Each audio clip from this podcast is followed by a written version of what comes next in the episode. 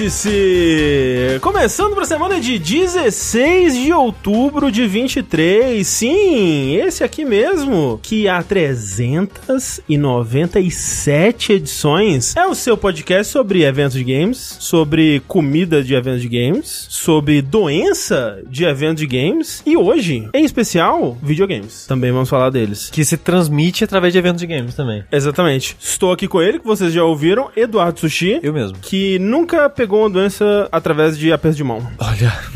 Não sei já perdi mão, mas já de outras formas. Com a Hum. mão toda empipocada? É. Assim, eu tô, eu tô surpreso que ninguém ficou doente, né? Então. Eu não fiquei doente. Você ficou doente, André. Não, mas. E Rafael Quina, que aparentemente também não é ficou doente. Ou na fiquei, BGS. né? Não sei. Tô, não, tô eu, eu acho construindo que pra um eu tô uma doente. revelação emocionante aqui. Eu acho que eu tô doente mesmo. Eu vi meus, meu resultado dos meus exames que saiu hoje de. ah, Hemo, hemo, como é que fala? Hemograma? Hemograma e olha. Todos estamos em algum nível doentes, né? Rafa? Exato. Tô com muito medo, inclusive. Essa é a realidade da vida moderna pós-30. Mas quem é o, o doente da, de dentro da caixa? Doente de Schrödinger? É ele, André Campos. De Schrödinger. É assim Sou que eu. fala. Você nunca vai saber se eu estou ou não doente até que você me observe. Que é o que você está fazendo agora. E no momento não estou doente, de fato. Mas, contudo, no entanto, todavia, esse daqui é o Vértice. O podcast que a gente faz aqui toda semana, discutindo as notícias da semana e os joguinhos também. Essa semana teremos muitos joguinhos, muitas notícias. Mas antes disso, nós temos que passar por aqueles anúncios de sempre, né? Aqueles é, avisos Mas e a revelação? Tô curioso. o grupo Revelação? Ah, é. É porque olha só, eu fui. A gente vai falar. Um, um dos temas que a gente vai abordar no vértice de hoje é a BGS, né? Que a Uhum. gente foi lá, a gente teve lá no, no, no dia. Eu, o Sushi a gente- e o, e o Tengu, a gente foi no dia de imprensa. Eu também fui, André. Não, que mas você eu foi ia em falar. outros. É, e, e o Rafa foi em outros. Ah, o Te- o Tengu também foi em outros, né? Acho que É. ele foi em mais dias. Eu acho é, que o e Tengu Sushi foi mais que eu. É, só eu e o Sushi que ficamos no dia de imprensa só. Tem gosto foi quarta e sábado. É, eu só fui quarta e quinta, então tá tudo Ah, certo. Dois dias já é o suficiente pra ter a experiência BGS. Mas o que eu ia dizer é, é, na BGS eu fui no,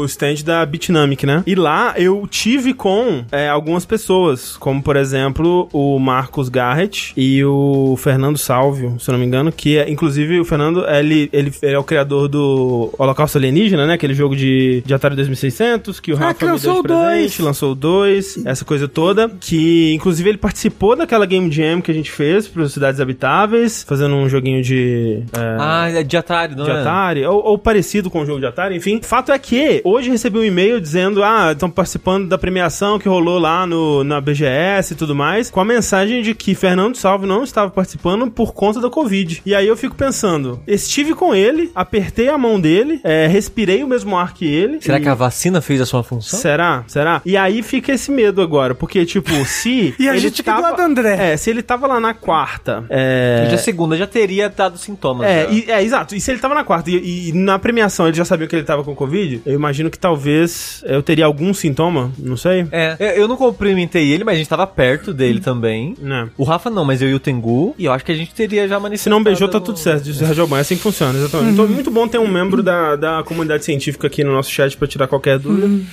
é, mas bem, antes da gente partir pra esse papo todo aí de BGS e tudo mais, aqueles avisos de sempre, né? É sempre bom lembrar que esse é um podcast de jogabilidade que, assim como tudo que a gente faz aqui no Jogabilidade, é financiado, é possibilitado por pessoas como você aí, que todo mês nos contribuem com o seu rico dinheirinho a partir de um real por mês. Você já tá fazendo toda a diferença nas nossas campanhas do Patreon, do PicPay, do é, Padrim, com o seu sub aqui na Twitch também. E a partir de 15 reais você ganha acesso ao nosso Discord e o DLC Cedilha. Que inclusive teremos novidades sobre isso em breve, né? É verdade. O DLC Cedilha, ele está sendo reformulado para ficar ainda mais da hora. Ainda É. mais DLC e ainda mais cedilha. Ainda mais, ainda mais todas essas coisas aí. E talvez ele passe a incorporar aí elementos de outros podcasts que estão um pouco sumidos da rotação jogabilidosa aqui, na verdade. Então fiquem atentos aí, porque mudanças estão a caminho aí. É, no, no geral, estamos trazendo coisas interessantes, eu acho que vão ser interessantes, né? Pra gente poder focar mais, por exemplo, no Dash. Dash, né? Que a gente teve bastante recentemente aí. Esse mês teremos um Dash muito esperado, muito aguardado Sim. pelos nossos ouvintes. E assim, tá aí já, né? Tá, tipo. Tá, tipo, quase pronto. Eu tô remontando a abertura dele pra ficar mais legal. Mas se eu quisesse postar ele hoje, eu postava ele hoje. Sim. Não quero. Porque eu ia falar Agora. que tá, pra- tá praticamente pronto, né? Tá, Ele. tá editado. Precisa dar uma, uma revisada a mais, assim,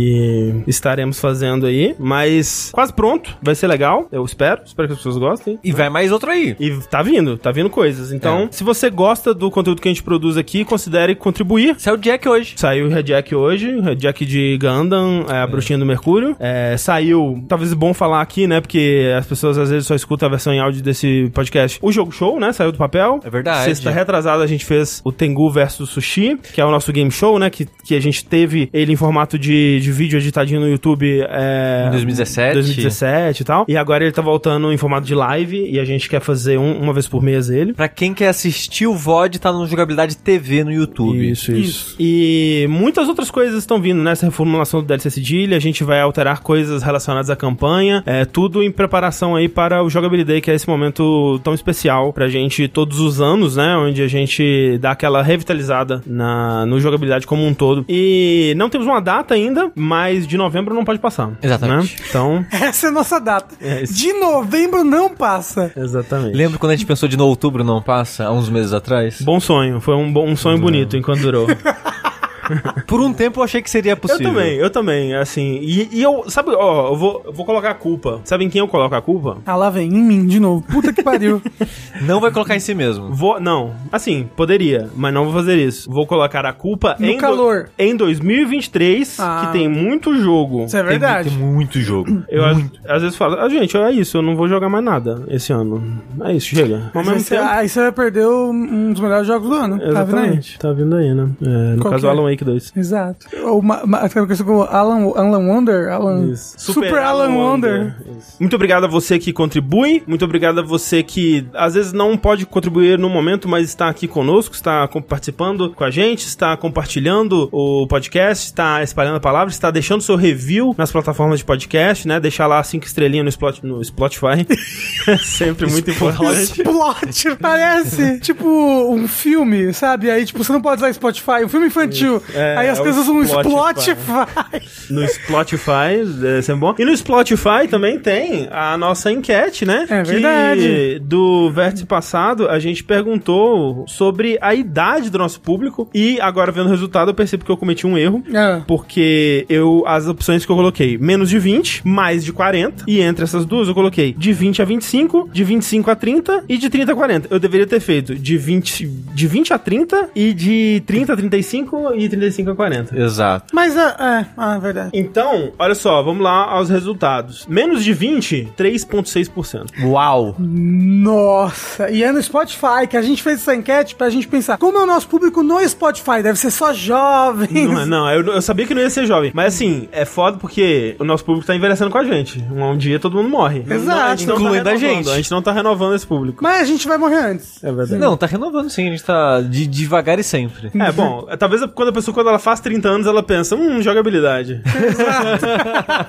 Eu vou começar a escutar um jogabilidade. Assim, não é todas as pessoas de 30 Assim, anos que conhecem a gente. É, não me surpreende é, esse número, de fato. Não, não me surpreende nada. É, de 20 a 25, 19%. Bastante. É. Muitos universitários nos ouvindo. É, de 25 a 30, 30%. Porra. Um terço, daí quase um terço do nosso público, de 25 a 30. De 30 a 40, 39,6%. Ó, mas se você for ver, a gente tem mais de 20 a Sim. 30 do que de 30 a É por isso que 40. eu, devia- eu tinha que ter dividido 30 a 40 também. Mais de 40, 6,5%. Mais do que menos de 20. Mais do que menos de 20. Nossa, aliás, o, Isso o é- triplo do que o menos de O 20. triplo do que o menos. Não, o dobro. Porque Eu não o sei. menos de 20 é 3,6 e aqui é Ah, 6, tá. Achei que era 2. Ó, o Matheus falou que começou a ouvir com 30 anos. Aí, ó. Olha aí. Tem que criar o Virou a jogabilidade chavinha, Kids. A pessoa imediatamente pensa no jogo. Exato, gente. A gente tem que o quê? A gente tem que jogar Minecraft. É isso, é isso que jovem joga hoje em dia, Minecraft. Pô, o, o Lucas Neto lá, ele, Lucas ele joga, joga Minecraft, não joga. Não, então, ah, o, que- o que que a gente tem que fazer é lançar filmes de aventura e isso fazer sucesso em Portugal, é isso. Esse é o- o Exato. caminho. É, mas é. Mas aí a gente tem que ter que ser gostoso igual o Lucas Neto, né? Difícil. Mas você já fez aquele seu cosplay de Lucas Neto, que É ficou verdade. convincente, ficou bom. Como- Jogabilidade? chegando? Cara, Né? Rafa, Rafa, Assim, eu já tô platinado, hein? Rafa, o quão fácil é comprar aquela camiseta de foca do Lucas Neto? Ah, Não sei, não sei. Deve ser Ó, fácil, deve o- ter por aí pra vender. Eu vou Todos ter- É. os Gabriel a gente faz um cosplay. Esse ano vai ser o Rafa de Lucas Neto. E só pode falar que nem ele. Ô, eu não sei, eu Tu vou vai, eu então, tenho que- ah, eu vai ter tenho que fazer intensivo, é. Vai ter que assistir todos os filmes. Vai ter que estar por dentro da lore dos aventureiros lá. A coisa porra toda, vai ter que fazer isso aí. Uhum. Tem algum desses filmes na Amazon pra gente assistir eu não durante o faço jogabilidade? ideia, Eu não faço ideia. Mas assim, o Google deve saber nos indicar o caminho das pedras. Carlos falou que a voz da, da Flor Tagarela no Mario Wonder é idêntica à minha voz. Não? Ai, ufa. Que se fosse. Bem, menos mal, né? Na verdade, queria ser confundido com as flores do, do Mario É, Wonder. podia substituir aí uma confusão pior. Ai, que que outro? Não fala. O que que eu jogo na minha cara que a minha imitação de Lula era horrível. Caralho, não. Era. Ela tinha. Eu só sabia, eu só sabia falar, companheiro. Enfim, obrigado a quem votou nessa enquete e teremos uma nova enquete nesse episódio. A gente não faz ideia de qual será ainda, né? Uhum. mas a gente descobre. E você que tá ouvindo esse episódio na versão editada, né? Porque, pra quem não sabe, isso aqui é gravado ao vivo na twitch.tv barra jogabilidade e depois se torna um podcast de verdade, com o nariz comprido e uma fada azul, que você pode escutar no seu aplicativo de podcast favorito aí. Quando esse for- podcast for postado, essa enquete estará pronta para ser votada lá no Spotify, seja lá qual for. Mas que ele falou, algo de BGS. Vamos perguntar, vocês foram na BGS? É, a gente pode perguntar alguma coisa de BGS. É, v- vamos pensando, vamos pensando. Por falar nisso, então, vamos para nossa primeira notícia, que é sobre a BGS 2023. Olha Brasil Game aí! Show. Ela que- aconteceu. Ela aconteceu, nós fomos na BGS, como a gente disse. É a minha primeira desde 2000, acho que 19? Eu também, acho que a última que eu fui talvez tenha sido 2018 até, alguma coisa assim. Será, André? É. É. Ou talvez até antes, assim. Não sei, não tenho certeza. Sabe o que, que foi da BGS desse ano que foi estranho? Hum. E eu não tô lembrando agora. Foi ano passado que excepcionalmente tiveram mais dias? Ou esse ano que excepcionalmente tiveram menos dias de BGS? Mas teve bastante quarta, quinta, sexta, sábado, domingo. É, talvez ano passado teve mais, porque esse ano pareceu normal. Então, porque eu acho que ano passado teve segunda e terça também. É porque tava cobrindo pelos anos que não teve. as Ano pessoas passado, que tinham. ah, pa- é. Ah. ano passado foi mais dias, acumulou três anos. Ok, ok. Que eu achei que a BGS esse ano, ela contou com menos apoio aí de empresas de jogos que eram grandes, que são grandes e que, que sempre vinham, né? Sim, é. Então, esse ano não teve PlayStation, não teve Xbox, não teve Warner, Não teve YouTube, não, não teve, teve, Twitch. YouTube, Twitch, não teve TikTok, né? Que. Exato. Ano passado foi bem Tá Foi forte. bem É. grande, Acho que é. a maior stand do ano passado era É, TikTok. Então é realmente esquisito, né? E de- começou deixando aquela vibe de tipo, umas empresas cancelando de última hora, assim também. E aí, putz, meio que. Será que ninguém vai pro BGS? O que que tá acontecendo? Será que vai flopar a BGS e tal? E, na verdade, Não flopou, né? no, pelo contrário, né? É. Esgotaram todos os dias, menos domingo.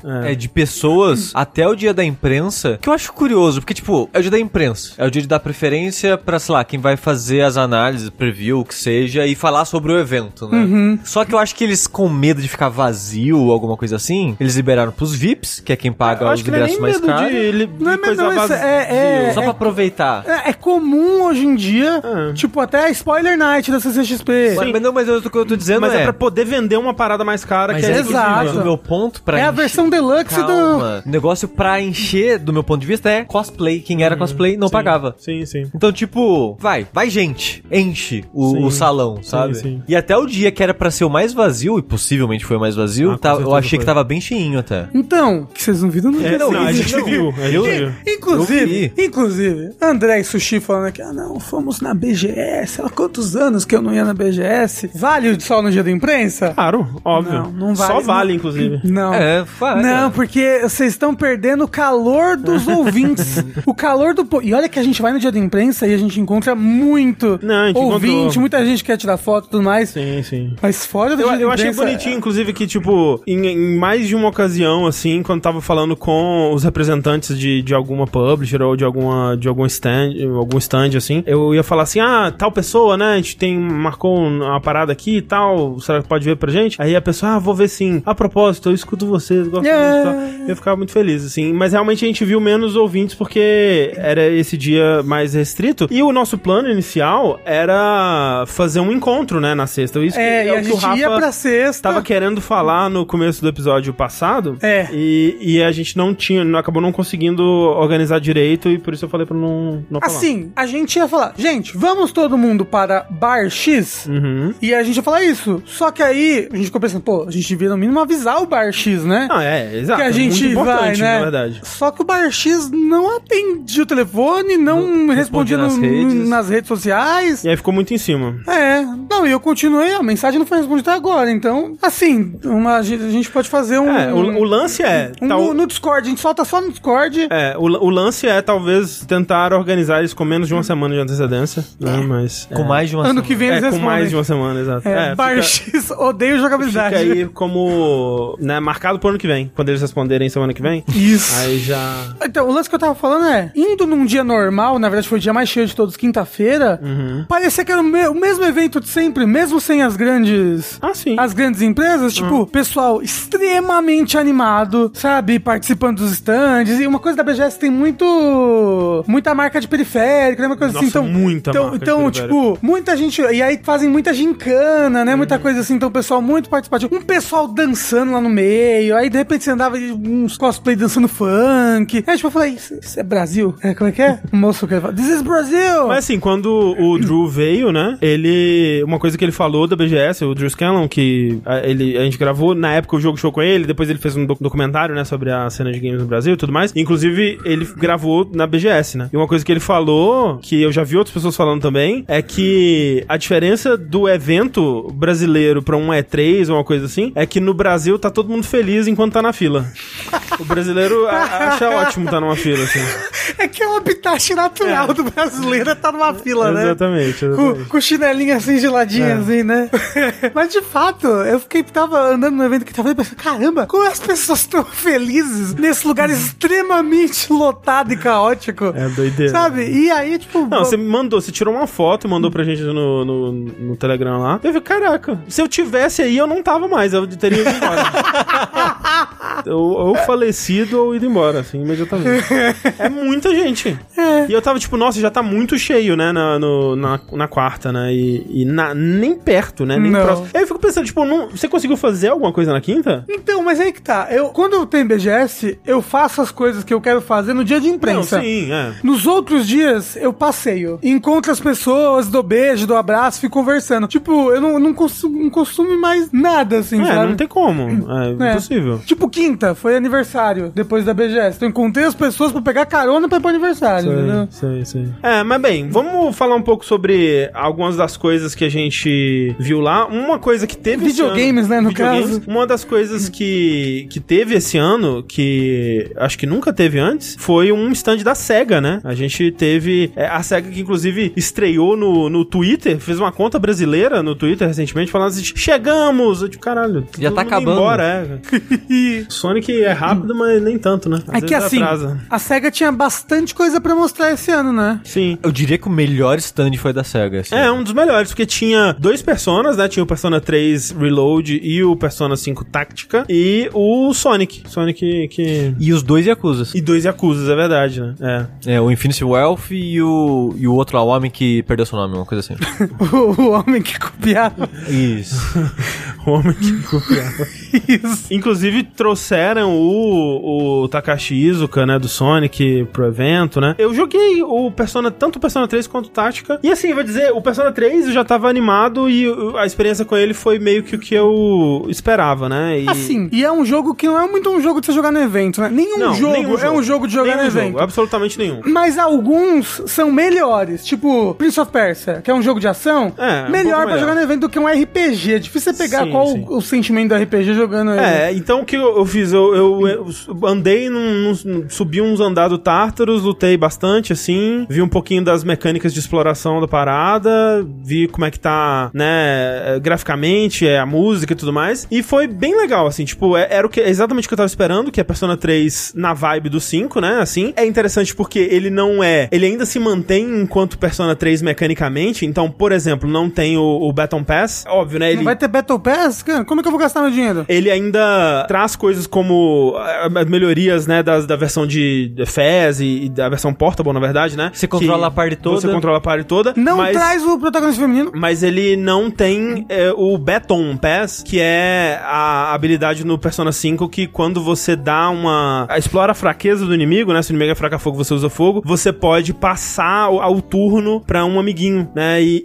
e aí. E talvez seja coisa do momento que o jogo tava lá, né? Que, eu- se eu não me engano, isso não começa liberado. Você tem que fazer um social link, um nível certo É moça nível de do- do social link. Shogi. Não, não. Tipo, Não é eu, não? eu acho que você. É, pra trocar entre outras pessoas da party é que é ela, eu acho. Ou alguma coisa assim. Mas com o, o, o Baton Pass é só é, upando o social link de cada um mesmo um pouquinho. Ok. Mas já, já libera. O pessoal tá falando que tem, mas libera mais pra frente no É, jogo. eu imaginei que fosse o caso, porque isso é algo que eu senti muita falta. De tipo, ok, eu explorei a fraqueza e agora? Tipo, a- porque o- uma coisa que eu co- que eu amo do combate do 5 é que ele, pô, ele é um combate de turno, mas ele é tão ágil, ele é tão, tipo, tá fluindo, tá fluindo, tá vindo, né? Ca- A cada momento tu tomando uma decisão, nunca para, para, para, acabou a luta. E esse não, tipo, explorei a fraqueza. Aí agora? Ah, eu acho que eu vou bater com um ataque físico nele. Aí dá aquela, aquela parada, assim, né? Que bom, bom saber que vai ter, então, em algum momento, porque eu acho que era, é a peça que faz esse combate fluir mesmo, assim. E outra coisa que eu achei é, muito legal, que eu fiquei surpreso de como me afetou, assim, são as animações de Summoner Persona, né? Tipo, Ah, eles eu dão um tiro na cabeça. eu já joguei, né, o Persona 3. Eu sabia que eles iam manter isso, mas ainda assim, é tipo, é muito. É muito heavy metal, assim, sabe? Tipo, o cara, tipo, saca uma pistola e dá um tiraço na cabeça. Ou tipo a Yukari, que é tipo, ela pega com as duas mãos e dá um tiro de, de, de frente, Na assim, testa. na Meu testa. Deus. E, tipo, cada um, assim, e tipo, a música foda, e os caras tudo animado, assim, Tem que uou, lembrar que são combate. crianças, tipo, de 15, Blow. 16 É, anos. E, tipo, isso repetidas vezes em cada turno, assim, que você tá usando a habilidade, é, tipo, muito... Caraca, né, velho? Isso é uma coisa de, de outra época. Eu não sei se um jogo hoje em dia faria algo assim. E eu acho muito... Assim, é claro que tá dentro do contexto de Persona 3, mas eu acho muito maneiro.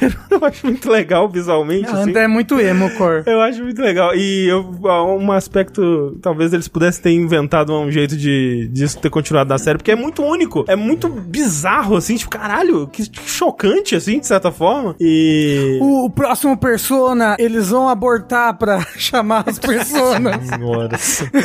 é isso. que é muito mais Ed. É muito mais. Perguntaram sobre a música e tá incrível o tema de batalha. A única questão é a mesma do Persona 5 Royal, que eu acho, que é. Eles têm uma música maravilhosa, perfeita, que é a, a, a música tema principal de combate, que é a. Como é que ela chama? E a You Never See Coming lá? Como é que chama? aquela- Enfim, é aquela música, né? A música de, de, de combate normal. Essa é do, do Persona 3? Do Persona 5. Ah, tá. E eles têm a música pra quando você pega o inimigo em, é, em em stealth, né? Last Surprise, obrigado. Que é uma música nova do Royal, né? Eu fico triste porque, na maior parte das vezes, você inicia os combates na surpresa, né? Se você tá jogando com cuidado, você vai tentar pegar o inimigo por trás pra começar o- a luta com vantagem. Então você escuta muito mais essa música nova do Royal do que a Last Surprise, que é a Takeover, exatamente. E aqui é a mesma coisa. Tipo, tem duas versões, as duas tem a Mass Destruction normal, que é ou idêntica, ou pelo menos muito parecida com a, a do 3, e uma outra versão dela, que é mais lenta, assim, que toca quando você pega o inimigo na surpresa. E mesma coisa, você vai ouvir mais essa versão do que a Last Surprise tradicional, que eu acho um pouco triste. É, Mas Destruction, no caso. é a Mass Destruction, exato. Mass Surprise. A Mass Surprise.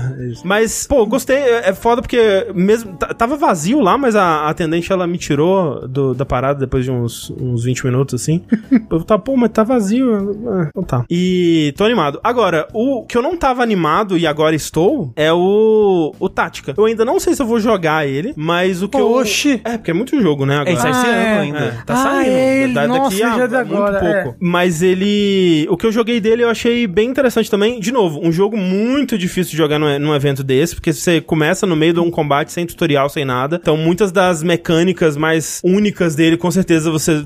Né, eu só ia entender de fato mesmo passando por um tutorial, experimentando e tudo mais. Então, é muito difícil de, de ver o que ele tá fazendo. Mas ele me lembrou um pouco do. Mario Plus Rabbits. Mario Plus Rabbids, o, o, os Sparks of Hope, né? Que é aquela movimentação livre. Ele tem cover, ele tem essa questão do, do posicionamento tático, assim. E o que eu gostei, como que ele tá interpretando as mecânicas de Persona, as ideias de Persona no, no mundo de um jogo tático, assim. Então, por exemplo, o All Out Attack, né? Que no Persona é quando você enfraquece os inimigos e finaliza eles. Aqui tá relacionado a você triangular o inimigo numa, numa posição. Tipo, você literalmente desenhar um triângulo em volta do inimigo inimigo e uma dessas linhas do triângulo pegar no inimigo. E aí você consegue dar esse ataque em grupo, né? É, ca- é tipo como se cada ponta do triângulo fosse um personagem. Exato, Isso. exatamente. Ah, então você bota cada personagem num canto e se, se estiver numa linha, tem que ser na linha, não é dentro do triângulo. Dentro do Não, triângulo. não, passando numa das linhas. É numa das linhas do triângulo. Ah.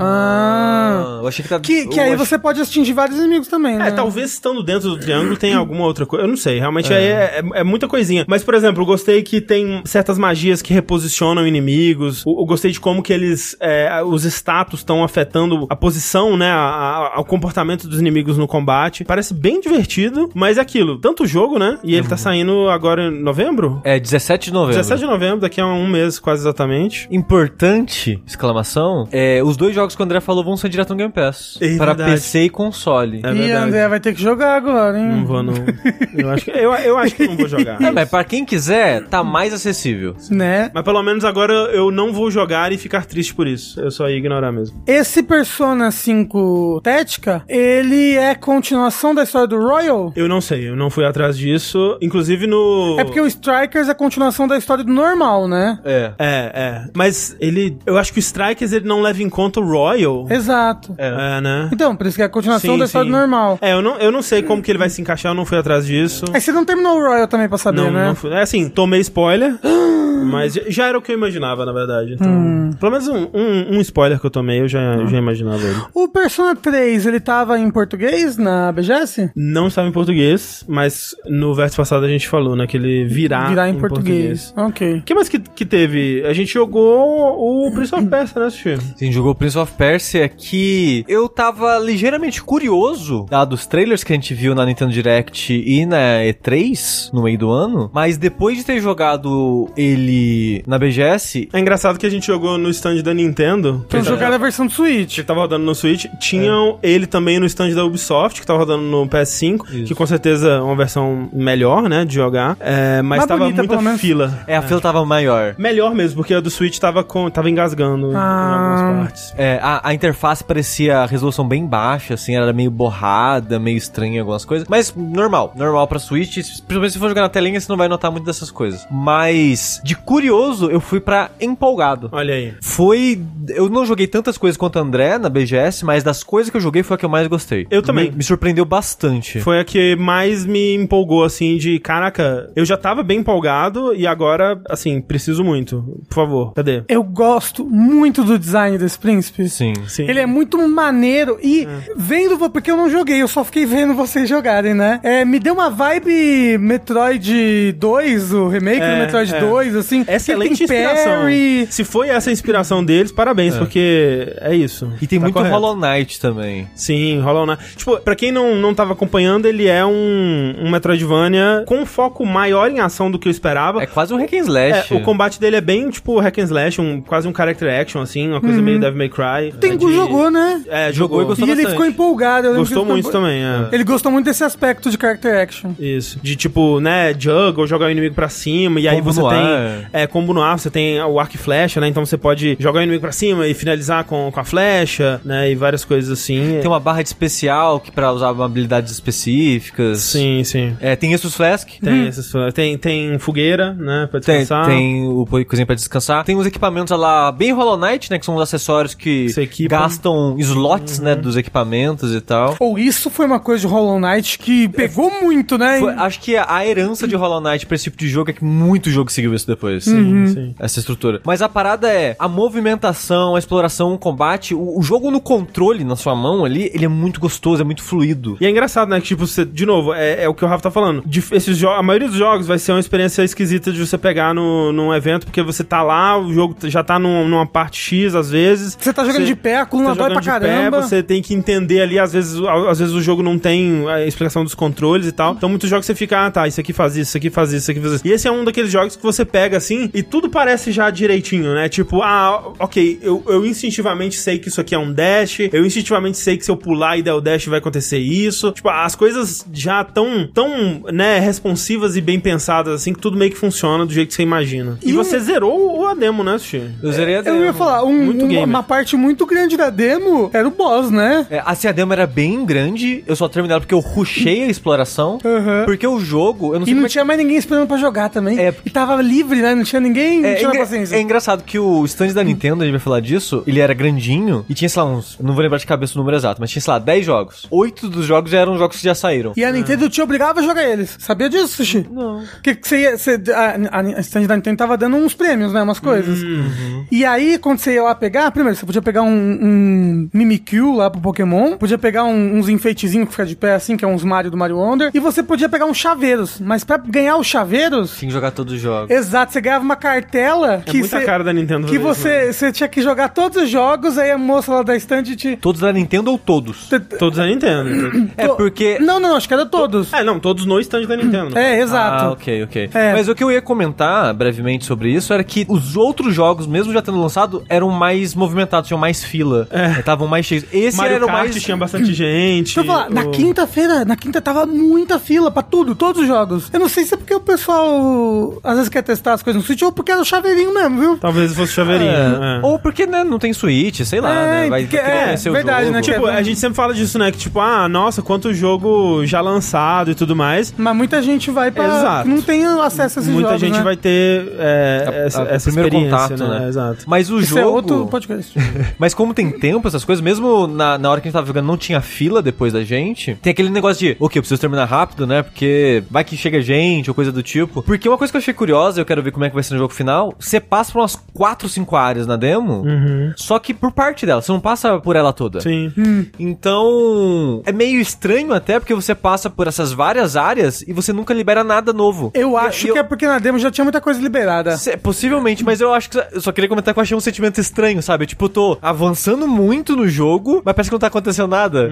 Mas eu tentei não ficar explorando muito, porque tinha caminhos que eu não ia, porque eu queria dar uma corridinha mesmo pra terminar a tempo. E o chefe, eu não sei se ele tá mais difícil pra evento, que é comum alguns jogos fazerem isso, deixar chefe mais difícil pra evento. Que é pra você não conseguir vencer o chefe, aí você fica com um gostinho de tipo, putz, quando o jogo lançar eu vou comprar ele e vou vencer o chefe. Ele foi bem desafiador. É. Ele tinha bastante vida, a gente só tinha um item de cura, é um extra flaskzinho, né, que renovava cada vez que a gente descansava ou morria. E acho que o que me deu mais trabalho nele é que eu não saquei a dinâmica de quando usar as habilidades. Porque eu comentei que você tem meio que uma barra de especial que você vai ganhando conforme luta, e eu não tava usando o suficiente, eu acho, porque tinha duas habilidades equipadas na demo, que eu imagino no jogo final você vai ter várias, você equipa quais você quer. Tinha uma de ataque e uma que você faz uma cura em área no chão, que você tem que ficar parado lá pra regenerar a vida aos poucos. A que tava dando não dava tanto dano assim. Então eu pensava, ah, eu vou guardar pra me curar, porque eu só tenho um item de cura. Mas mesmo ela não dando tanto dano assim, ela dava mais dano que um combo normal. E enche relativamente rápido esse combo. Então eu acho que o meu problema com o chefe é que eu tava usando pouca habilidade de ataque. Porque tem muita vida. Como, pra quem tá assistindo ao vivo agora, vocês estão vendo a luta, é O che- muita vida. O chefe é, era uma mantícora, né? Tipo, É uma- é uma- grandona, gigantesca. Isso, sei lá, cara, sei lá, 10 vezes o tamanho do personagem. E era muito legal, porque nesse chefe que tinha o, o parry cinemático, assim, né? Que lembra É. atrás Uhum. de dois. É, ver- é, ver- é bom- é bom lembrar, o jogo não tem defesa, só parry. É. Que lembra quando- do Metroid 2. Sim, que quando eu tava tentando jogar, eu não tava conseguindo dar muito bem o parry, e eu logo pensei, Lies of P estragou meu parry. Porque o time dele é estranho. é, estranho também.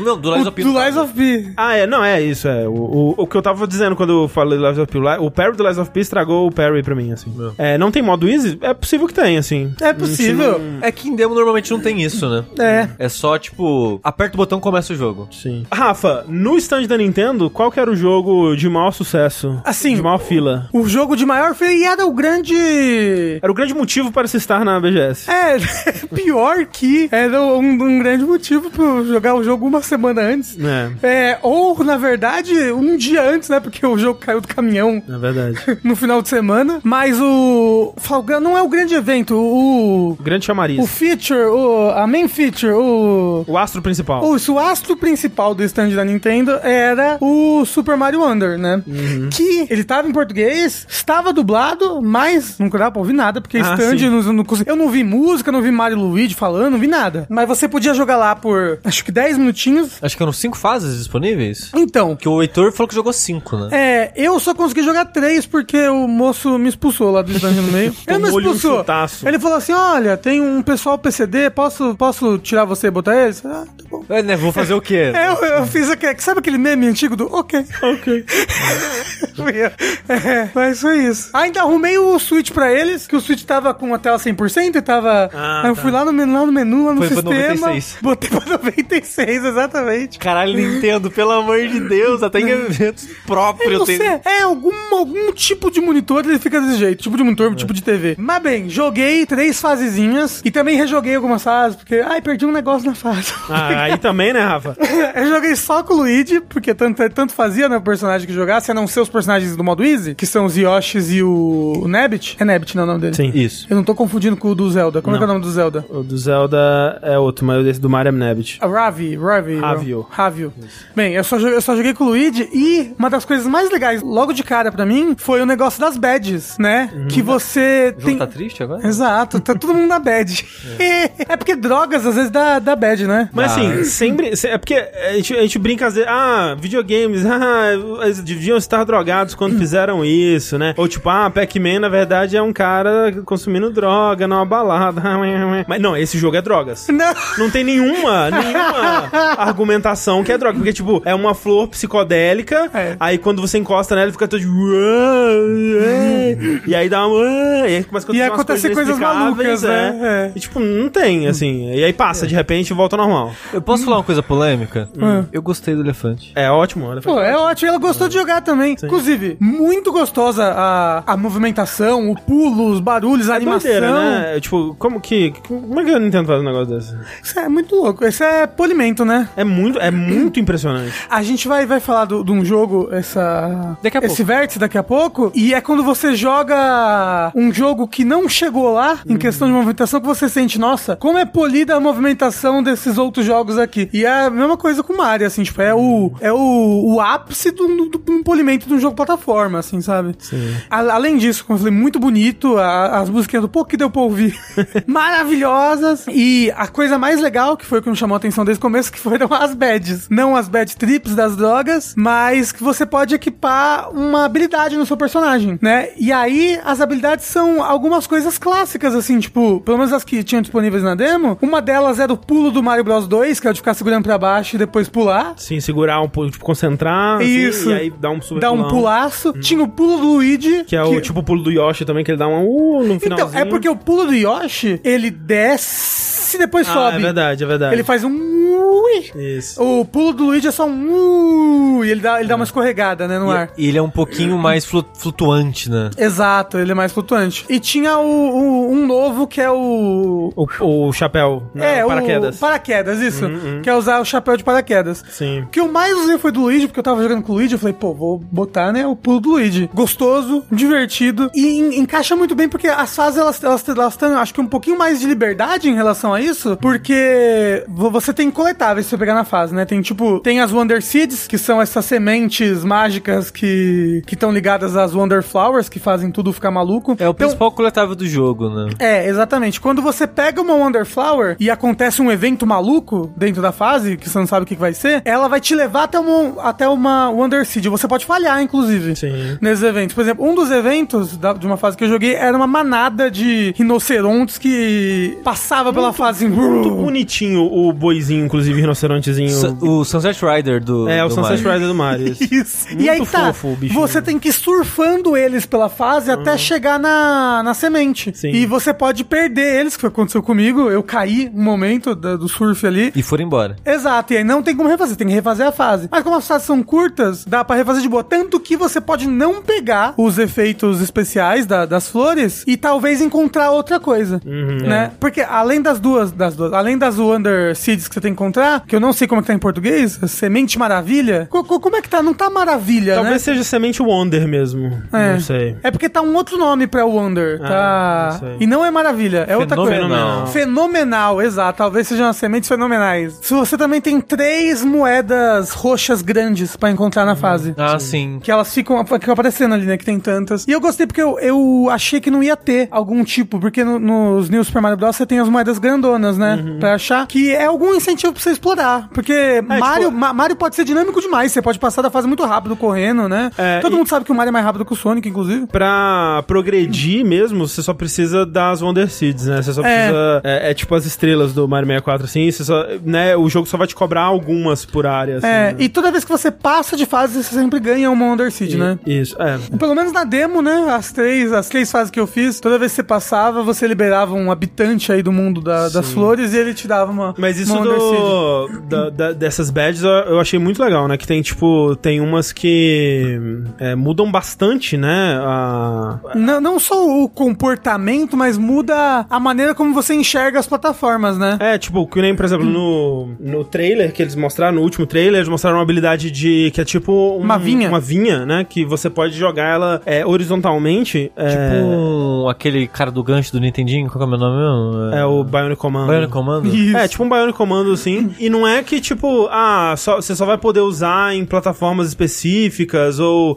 fases específicas que você vai liberar. Não, se você equipa essa habilidade, ela tá com você em qualquer lugar do jogo que você for. E o jogo, ele tá equilibrado, ou pelo menos testado, pra você poder é, usar. E aí vai ter... Ele, ele, ao mesmo tempo, tá equilibrado pra você não ter nenhuma dessas badges é, equipadas e ainda assim conseguir progredir, né? Talvez você não consiga pegar absolutamente tudo, mas você vai conseguir seguir em frente, assim. Até porque tem umas badges, por exemplo, que te impede de morrer de queda, né? Na primeira queda. Uhum. Sim, sim, te protege de uma queda. É, tem umas badges que são meio passivas, né? Acho que, sabe, você recebe mais moeda, não sei. Ti- Tinha, tinha lá uma- umas badges roxinhas, assim, que parecia mais... É, tem, tipo, categorias diferentes de badges, né? Que vão É. dar efeitos diferentes e tal. Isso. E é legal que no, na demo tinha uma fase pra liberar uma badge nova, que era a fase pra liberar a badge do wall jump. Ah, sim. E aí, tipo, era uma fase que você tinha o wall jump, aí você tinha que usar o wall jump pra passar, e aí terminando a fase você ganhava a badge, era bem divertido. E é, é legal isso, né? Que, tipo, ele tem fases tradicionais e ele quebra elas com esse tipo de coisa, Com né? Tipo, desafios, né? e É. fases menorzinhas, assim. Isso. É, bem maneiro. Uma coisa que a gente não comentou aqui, fiquei triste. Vou, vou- vou desvirtuar brevemente o assunto Desvirtue. de, de BGS. Mas falar, ó, pra mim esse jogo é apenas um produto cheio de ideias para o Mario Maker 3. A gente esqueceu de falar, o Mario Maker 1 vai morrer pra sempre.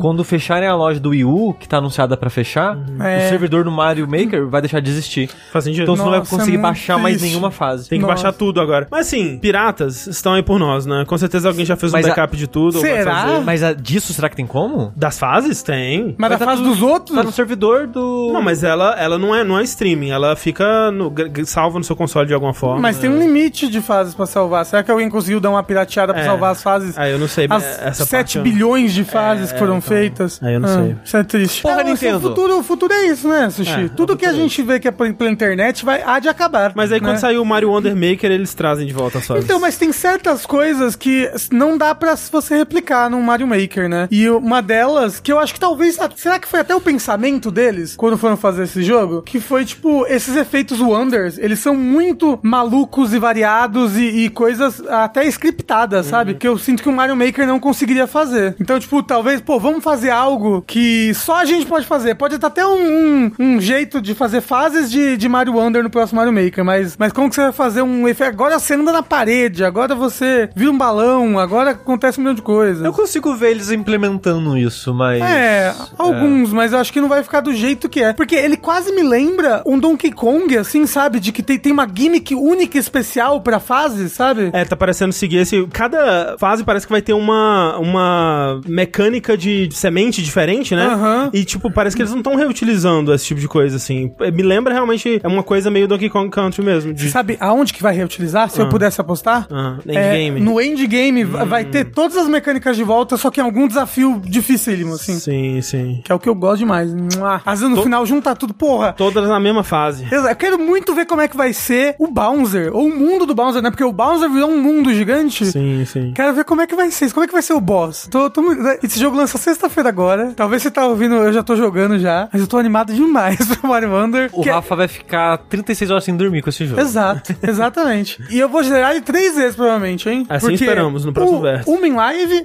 uma sozinho e uma com meu namorado. Falei que ia zerar com ele, uma inteira. A gente vai jogar juntos os dois. E esse o copy, os, os personagens não quicam mais no outro, né? É, não, é mais Não, amigável. Ele é mais Porra, amigável no muito co-op. melhor. Falando em jogos que tem co-op, vocês chegaram a jogar o Sonic? É. Não, eu evitei. Não. Evitei a fadiga. Você jogou? Não.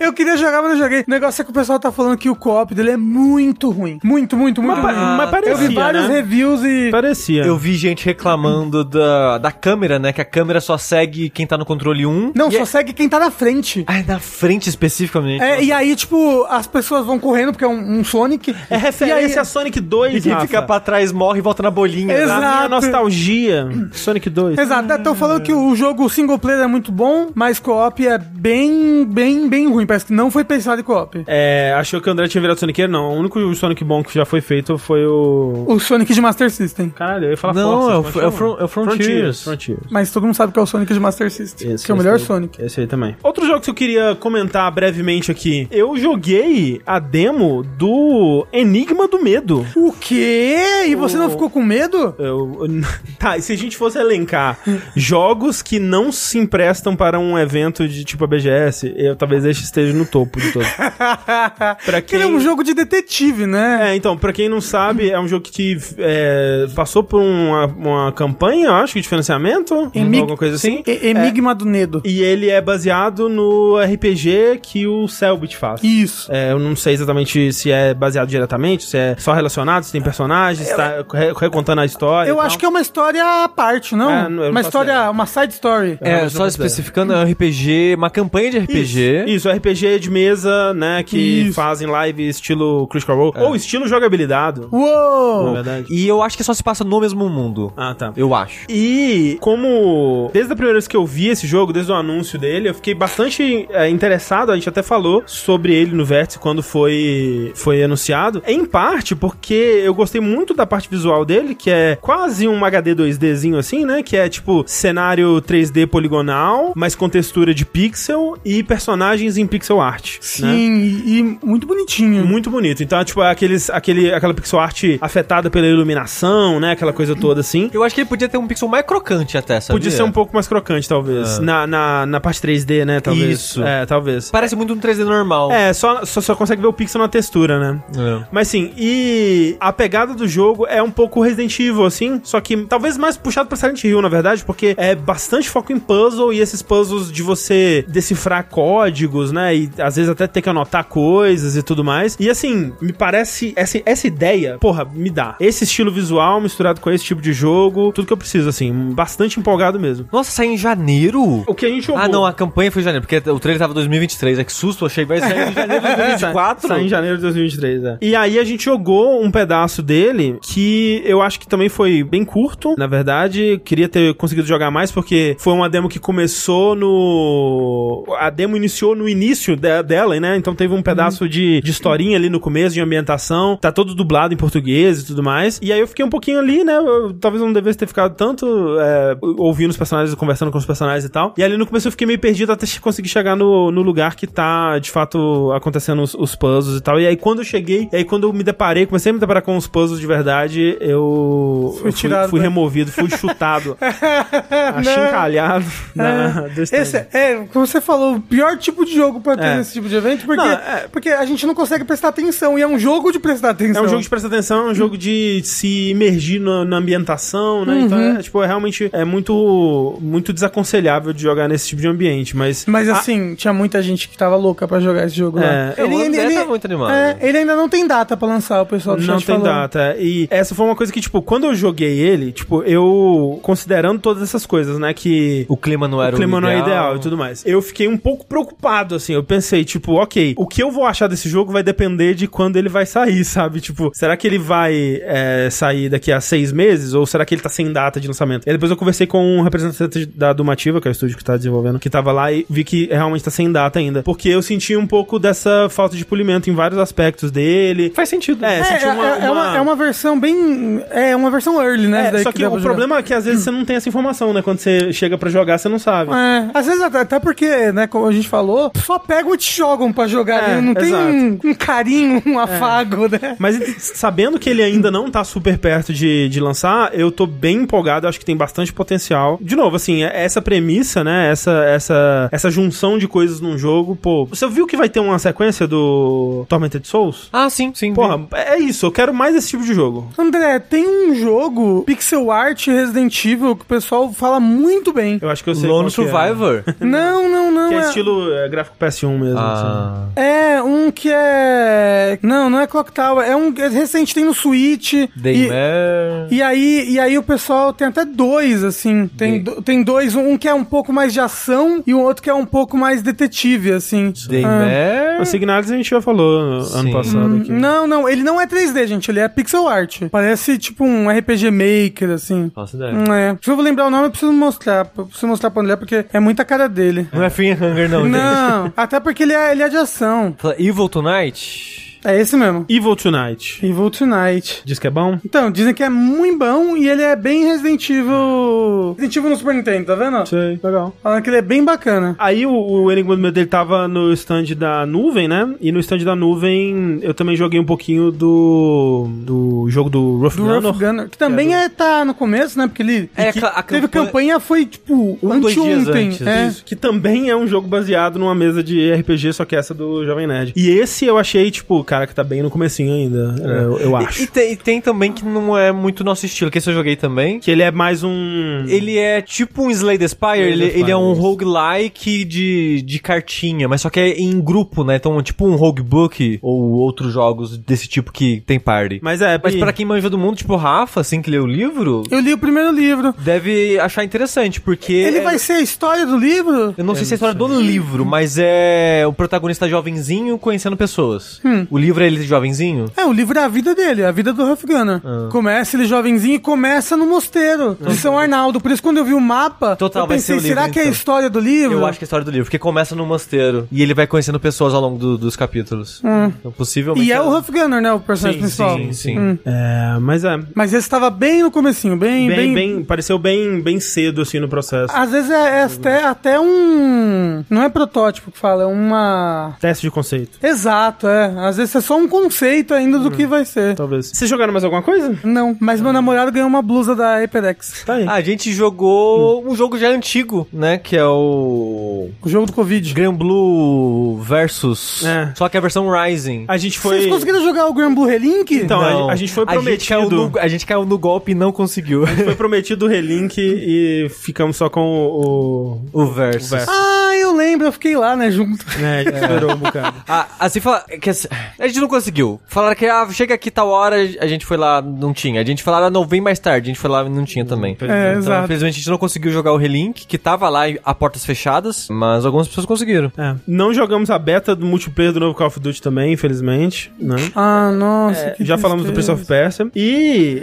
não vou dizer onde nem como, não, talvez eu não possa, mas em algum lugar da BGS, eu e o Sushi vimos um dev kit de PS5. Eu fiquei em choque. Eu fiquei em choque também. Pra quem não se lembra, as primeiras fotos que vazaram assim, tipo, olha o PS5, era aquele que parece o PS5 parece uma calça, assim? Ele parece. Ele é um V, Um né? V, assim. É um V. É uma caixa preta com um V, assim. A gente viu na nossa frente isso, gente. É, assim, eu peço desculpa a todos os estúdios e todas as pessoas que eu encontrei, mas a coisa mais legal da BGS foi ver ele. Não, eu não diria tanto assim, mas assim. é, eu vou dizer que enquanto o sushi estava jogando o jogo que estava sendo demonstrado nesse protótipo, eu estava só olhando pro protótipo, assim. Caralho, é o protótipo! Não é que é soninho, é porque é um pedaço da história, eu sinto, sabe? É Porque ele- verdade. Porque, o PS5 ele vazou muito tempo antes por essa versão. E a gente ficou, caralho, essa é o design final? Será que é só o dev kit? Você acha que era vezes melhor? o dev- às vezes o dev kit influencia o design Sim. né, Às vezes, do mercado, né? E eu lembro que foi. E a primeira vez que eu vi um dev kit, eu acho também. Desses de visual diferente do- Sim, do, sim. de consumidor, sabe? Então eu achei, eu achei muito legal. Desculpa, gente. É do PS5 com suporte pro pinto. como assim? Não, ele só é um V deitado assim. É. Só que ele, ele não é vazado no meio, é só um pouco vazado no meio. Só né? até a metade. Só eu até a metade ele é vazado. Sushi, eu quero saber, você acha a versão final mais feia que o Dev Kit? Acho. Não é possível, o Dev Kit acho. é muito feio, o o Dev sushi. Kit é muito feio, sushi. André, não, tá ali mais. É, Não, eu não acho de forma longe de mim defender o PS5 final, mas pelo amor de Deus. não, realmente Dev parece Kit que é dá pra muito colocar feio. um pedaço de pizza Tá pra esquentar ali. Dá, É. É. Era essa a ideia, era essa a ideia. Sai o arzinho quente ali já. Isso. PS5 é bonito, não Aí é, não, Ernesto? aí não Aí é. realmente tá abusando. Você jogou os Like a Dragon? Não joguei nenhum Like a Dragon. Eu vou chamar de Yakuza pra sempre, tá? Desculpa. Porque não é um tipo de jogo que se presta a evento. E eu É. não, não quis nem, nem tentar. Hum, Dito isso, no stand da Bitnamic joguei o novo. a, a calça alienígena do Atari. Calça alienígena do Atari. Jogamos, jogamos uma partidinha do Pocket Bravery, mas já lançou, né? Já tá. Já lançou a versão de PC, tá pra sair a versão de console e o Just Wong tava jogando esse tempo atrás, Ah, o Pocket é, eu- Bravery, eu vi, e eu ele vi. gostou bastante. Sim, sim, sim. E eu fiquei muito surpreso também do, do Pocket Bravery. Ele é muito gostosinho É de muito jogar, legal, a é. qualidade da animação muito foda. Sim, muito bom mesmo. Vocês foram na área indie? A gente passou, passou lá. bem brevemente, assim. É, tipo, eu, eu até joguei algumas coisas, mas é isso, joguei algumas coisas. Eu vou falar, a, a parte que eu mais gostei da área indie esse ano foi a mesma que eu gost- mais gostei no ano passado, que foi o, mo- o negócio do moço que faz negócio pra Atari. É o que eu tava falando. acabei de- Então, mas eu ia falar, é legal jogar na Atari, né? Eu, eu nunca achei que. Porque eu não tenho nostalgia com a Atari, Uhum. nenhuma. Eu joguei muito pouco quando era criança, joguei tipo um, dois dias na casa de um tio meu. Mas um bom console, divertido. Quem diria, quem Quem diria. diria? Pô, queria um Atari. É isso então. Papos da BGS. Talvez quando o seu Tengu participar em breve, ele pode nos contar suas jornadas aí. Não encontrando o Yoshi Pin, Correndo infelizmente. atrás do Yoshi P, né? Que ele acabou não, não conseguiu, conseguindo ir. Mas é. Bora lá então pro nosso bloco de perguntinhas dos ouvintes. Você aí que quer mandar a sua perguntinha pra gente, você pode mandar ela pro nosso e-mail, que é o vértice.jogabilidade.de, ou para o nosso Telegram, que é o arroba jogabilidade lá no Telegram. Então, Você pode mandar as suas perguntinhas sobre videogames, é, assuntos relacionados, temas que você gostaria que a gente discutisse aqui. Ou se você for uma pessoa das antigas, você pode até mesmo escrever uma carta de seu próprio punho e, de alguma forma, entregá-la pessoalmente a Rafael Kina. Exato, de alguma forma, né? Porque É, não a vamos gente não tem passar caixa endereço, é. postal e não, não dá pra passar o endereço. Então, de alguma forma, eu tenho uma caixa aqui. Uma, Uma caixa. caixa. Carta. Eu tenho uma carta aqui do Jorge. Obrigado, do Jorge. Mondadori. Que ele falou. Obrigado. Ele diz. Hum. Ele primeiro falou: Rafael, obrigado pelo seu bom humor nos podcasts. Blá, blá, blá, blá, blá, blá, blá, blá. Não, não, calma, calma, calma. Pô, se for ler, lê, né? Muito obrigado pela indicação de jogos. Está sendo ótimo jogar com meu filho jogos como Kirby e o Gator Game. Mas ó, para a jogabilidade. Olá, jogabilidade incríveis. Sou pesquisador na área de decisão multicritério. Não sei o que é isso. E parabenizo vocês pela nota naval. Se serve como sugestão, um terceiro eixo poderia ser a relação de importância entre os eixos X e Y. Pois para cada caso pode importar mais ou menos se um jogo é bom ou interessante. Mas aí é muito subjetividade. É, e muito difícil de representar na Exato. tela também. Agora pergunta: vocês têm na mente de vocês alguma mecânica ainda não implementada em jogos que vocês acreditam que seria uma ótima sacada para desenvolvimento? Algo que ca... a gente não vai te responder, Microsoft, isso daí. Algo que causa uma ruptura na forma tradicional de jogos. Desculpa a caligrafia, já que esta chega a vocês no formato lógico. Forte abraço a vocês e ouvintes, Jorge Mandadori. Hahaha, boa tentativa, Nintendo. Exato. É, obrigado, Jorge. Desculpa os meses de atraso. É. Não, foi um mêsinho só. Foi a terceira semana que eu esqueci, mas agora eu lembrei. Obrigado, Jorge, pela sua carta. Escrita tal qual os Neandertais faziam. Exato. Eu não sei mais escrever letra de forma assim. não Não sei. sei. Eu, eu, eu- Forma? Cursiva, Forma? cursiva. Viu? Não, você nem vai falar. Eu não sei nenhuma das duas. Já falei isso várias vezes. Hoje em dia, quando eu escrevo, eu misturo cursiva com de forma, é um horrível, é uma droga, é, um Eu inferno. É. também, eu também. Mas, pô, muito difícil essa pergunta. Uma mecânica disruptiva que mudaria para sempre a história dos Mas não videogames. dá pra saber até É. acontecer, né? Exato. Se a gente soubesse, a gente não ia implementar também, porque a gente não sabe. que a gente não desenvolve jogos. Qual que foi a última ideia de jogo que eu comentei com você, que eu falei que a gente queria desenvolver e, e nunca mais foi pra frente? Porque até isso eu esqueço. Às vezes eu penso, pô, seria legal um jogo assim, né? Mas eu Pera, esqueço. você tá falando tipo de 2015? Não, não, sei não, lá. não. Não, assim, eu Essa eu lembro, lembro. eu lembro que você e o Sushi pensavam numas coisas malucas, assim. Sim, a gente tinha uma ideia. Tipo, pô, vai ser um jogo em que você só pode comer biscoito, mas, curioso. mas tem biscoitos que tem amendoim, e aí a sua filha tem alergia, e você tem que dirigir de carro com ela. Terrível. A câmera por cima do ombro. Exato, não. Hereditário. Mas sim, se tivesse um jogo de hereditário, a câmera seria por cima do ombro, com certeza. Não, seria a primeira Ou, pessoa. inclusive, falando sobre câmera por cima do ombro e jogos, eu não sei se ele tava jogável na BGS, mas eu ouvi falar de um jogo que estaria na BGS, eu não encontrei lá. Eu realmente eh, gostaria de ter encontrado, talvez teria sido interessante. Que é o jogo Pedro of Brasil, que é um jogo que você joga, é um jogo de ação e aventura que você joga com o Dom Pedro. E aí, até aí tudo bem, até aí tudo bem, né? Não, não vou, não vou Ah, aqui julgar o jogo antes de qualquer coisa. não, assim. gente, Pedrinho mão de martelo, tá Exato, corretíssimo. né, dá, dá soco e tudo mais. Mas eu achei engraçado que eu fui no YouTube ver o trailer e nas respostas era só gente com bandeira Brasil Monarquia, assim. Meu Deus! Aí eu pensei, hum. é, é, fudeu. Ainda- Essa é a minha disruptiva. É, Foi disruptivo. Essa foi é- disruptiva. Eu sempre quis fazer um jogo de RPG que quando você vai pra batalha, ele é tipo um Ragnarok Battle Offline. Que Ragnarok Battle Offline é muito bom e é uma pérola dificílima de jogar. Porque, né, a compatibilidade com o PC antigo. E ele é muito bom, o Ragnarok Battle Offline. Muito, muito, muito, muito bom. Então é isso que eu quero. Ó, eu quero tenho- fazer Hum. um RPG. Eu tenho uma ideia também. É um jogo que você joga com a trupe do Cacete Planeta. Ai, meu Deus. E aí você tem. São todos os jogos num só. Tem, vai ter uma, um- uma parte que você vai jogar um jogo de plataforma tipo Mario. Aí vai ter uma parte de puzzle que vai ser tipo Tetris. Aí vai ser ter uma parte que vai ser tipo Doom. Aí vai ter uma parte que vai ser tipo Street Fighter. Aí vai ser uma parte que vai ser tipo Street Fighter, porém 3D. E o que conecta? Qual que é a liga que junta todos esses jogos? É o Zé Mané tentando ir numa festa para pegar alguém. Ousado, hein? É, essa é a minha ideia de um jogo é, disruptivo. E vai ter todo aquele humor maravilhoso dos anos 90. Isso, todo ele. Nossa, parece muito bom mesmo. Vai ser coisa de recorte, assim, você acha? que Isso, combina? recorte, recorte. É, pega uma foto da cara dos cacetas e planetas, distorce elas. Próxima pergunta, então, próximo e-mail, mensagem aqui enviada. A próxima perguntinha que a gente tem é do Arthur. Olá, jogabilddandos. Me chamo Arthur, de São Paulo e tenho 30 anos. Tá aí no, na média. Tá, É. tava estatisticamente comprovado. Vampire Survivor já criou um novo gênero, mas hoje tudo que eu vejo, no celular pelo menos, são cópias descaradas que nada acrescentam. Pelo contrário, são cada vez mais genéricos. O que um jogo desse novo gênero poderia acrescentar? Quais features vocês gostariam de ver em um jogo desse estilo que não foram testados ainda? Perry, mecânicas de sobrevivência, limitação de recursos como balas ou mana, muito obrigado e parabéns pelo ótimo trabalho de sempre. A gente não vai cair nessa, Ju, Giuseppe Garibaldi, seja lá.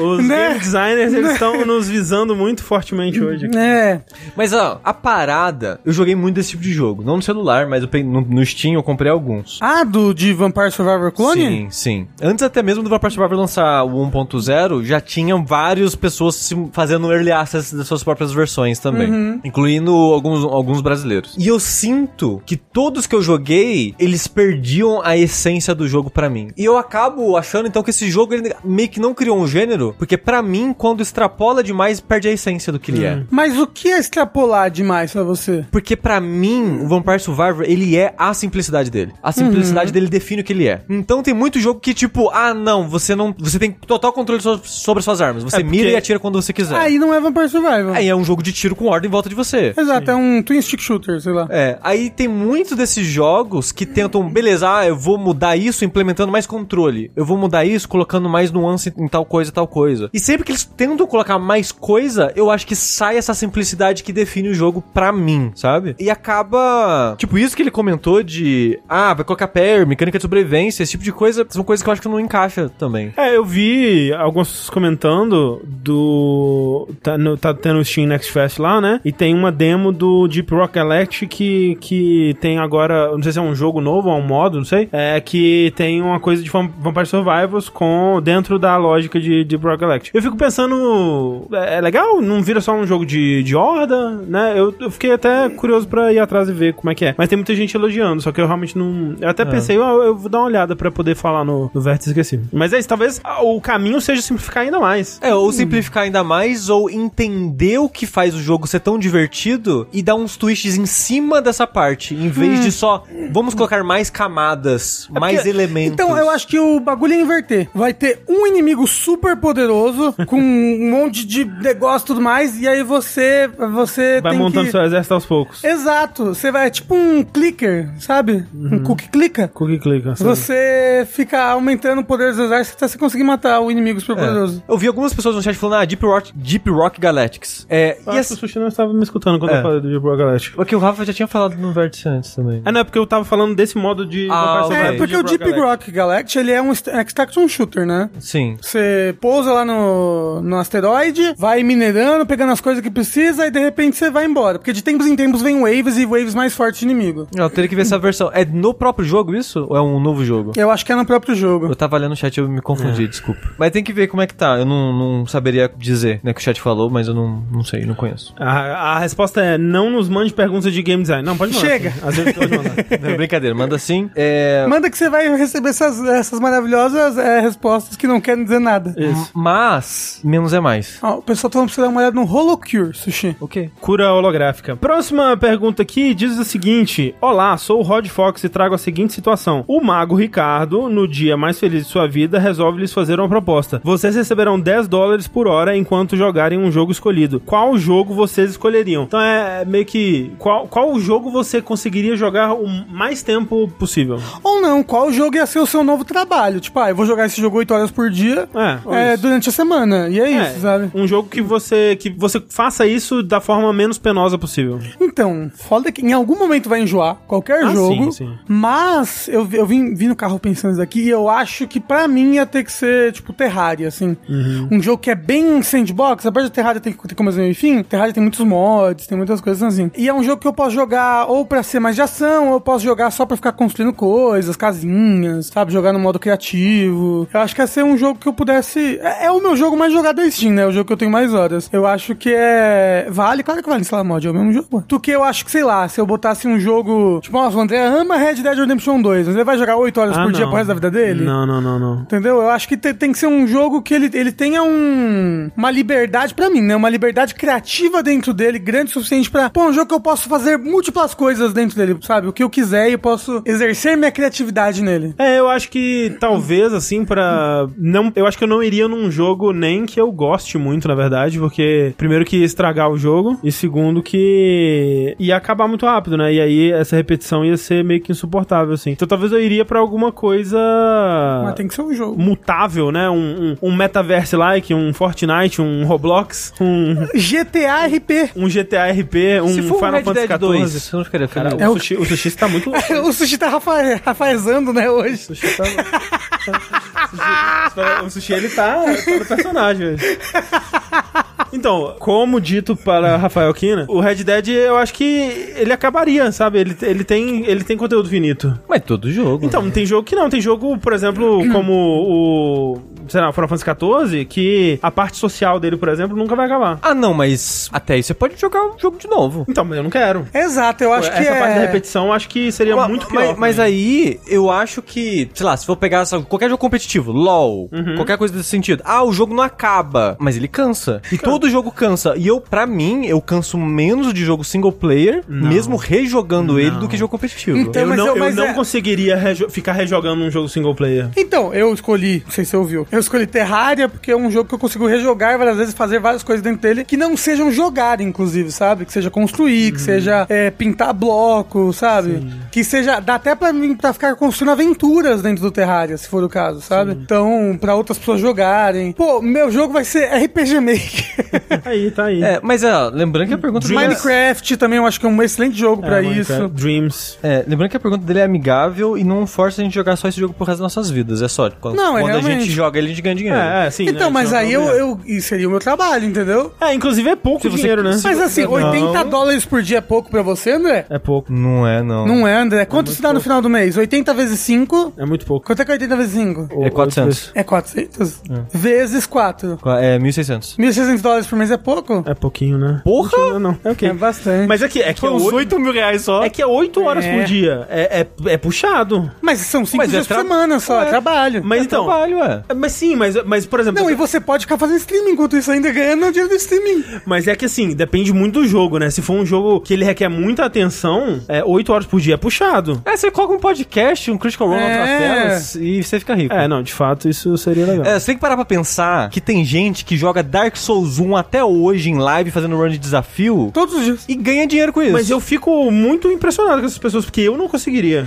Mas é. Cada pessoa tem o seu, o seu nível de. De, fa- de tolerância pra esse tipo de coisa, Porque né? falaram ali, Rock Band, tipo, é o jogo que eu mais joguei provavelmente na minha vida, é, continuo jogando até hoje, de tempos em tempos ali, tô ficando em dia com os DLC, a porra toda. Se você me bota pra jogar Rock Band 8 horas por dia, eu, caralho, tortura. Horrível. Não quero. Nossa, muito horrível, muito horrível. Não. Então, ó, mais torturante. Você tem que jogar Red Dead Redemption 2 meia hora por dia. Dito isso, na- não tá explícito aqui que tem que ser Não, 8 horas não por tem que dia. ser. Não, não É o tem, que você Rafa. quiser. O Rafa tá colocando pra, pra ser um trabalho. Eu sei, mas se você quiser 4 horas por dia, você pode jogar 4 horas por dia de Rock Band. 4 é muito também, né? Quatro? É. Não, assim, aí você, não- você vai ganhar só 600 dólares por mês. É, então- e- e Aí não tem que dá. ser todo dia, não ia conseguir. E a todo dia você ia conseguir, sim. Então tá bom. Você pode fazer que nem aquele moço lá que ouve a gente, que é nosso amigo, amigo que, que é Uma meu hora o por- Giga, Giga, Guga, Gigo. que ele joga o Rock Band diferentão lá. Giga ou Guga. O Guga,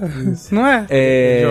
Ó, 4 horas de MOBA. André vai jogar LOL. É isso. é, Eu vou escolher a Den Ring, que o jogo é gigante. Cada build que eu fizer é um monte de dinheiro. Não vai, você vai enjoar. Nossa. Aí se eu enjoar, eu enjoei. Mas pelo menos só zerar ele já é 160 mil horas, então... Eu, eu já falei, vou, vou escolher Ferrari, aí vou zerar ele normal. Aí vou zerar ele com uma classe. Eu vou zerar com outra classe, zerar com outra classe, com outra classe. Assim, aí depois eu instalo os mods e vou usando com as classes dos mods. Tá aí. Entendeu? Eu Eu vou vou- zerar o Calamity 20 vezes. Pronto, tenho dinheiro pra resto da minha vida. Eu vou escolher Final Fantasy XIV porque tem que ser bom isso aí. Em algum lugar deve ter um jogo bom ali. Não é possível. Vou descobrir. O André vai jogar menos desse jogo do que se ele tivesse escolhido qualquer outro. Exato, é verdade. Talvez. Pelo menos não tô estragando o outro jogo aí. Bem, só a realidade alternativa mágica nos diria. o que Ou se iria você acontecer. quiser me pagar 10 dólares por hora enquanto eu jogo Final Fantasy XIV, entra em contato Não. no contato arroba jogabilidade. Não tente Tengumaru.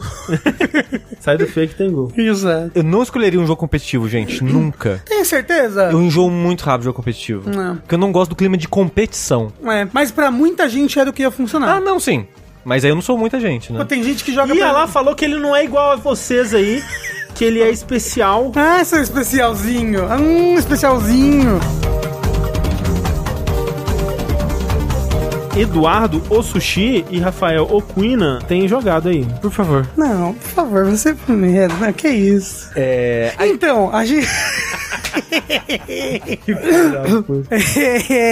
Eu e o Sushi estávamos muito animados pra esse jogo que lançou sexta-feira passada, né? Enquanto rolava a BGS, o poder do Souls associado ao heavy metal adentrou os consoles de videogame. Aí de todo o PC mundo. também, né? eu- eu É, dizer. dos os consoles da nova geração e PC, que no caso é um jogo que nunca teve um outro jogo com esse mesmo nome, Uhum. que é o Lords of the Fallen. Ah, aquele clássico de 2014? Nossa, a gente geralmente cobre lançamentos aqui, né? Mas legal vocês estarem trazendo um jogo mais retrô aí. Pois é, no caso a gente vai falar do Lords of the Fallen, que era pra ser o The Lords of the Fallen, mas que eles tiraram o The e ficou só Lords of the Fallen, e agora a gente vai chamar ele de Lords of the Fallen 2023. Eu tô Não, é cam- É. o contrário. Que nas, nas lojas digitais eles colocaram 2014 na frente do antigo. Ah, Então, ok. Esse é só Lords of the Fallen. É? Eu tô cansado demais pra ficar puto com isso, mas eu, eu espero que vocês saibam que eu estou puto com isso. Ok. Só pra deixar registrado que eu, eu talvez não expresse, mas eu tô puto com isso. É porque, André, ele é meio que um reboot da série. Ele tá sendo feito por uma outra empresa, né? É, É, é a mesma publisher, mas outro estúdio. Isso, que a publisher que devia ter a IP, né?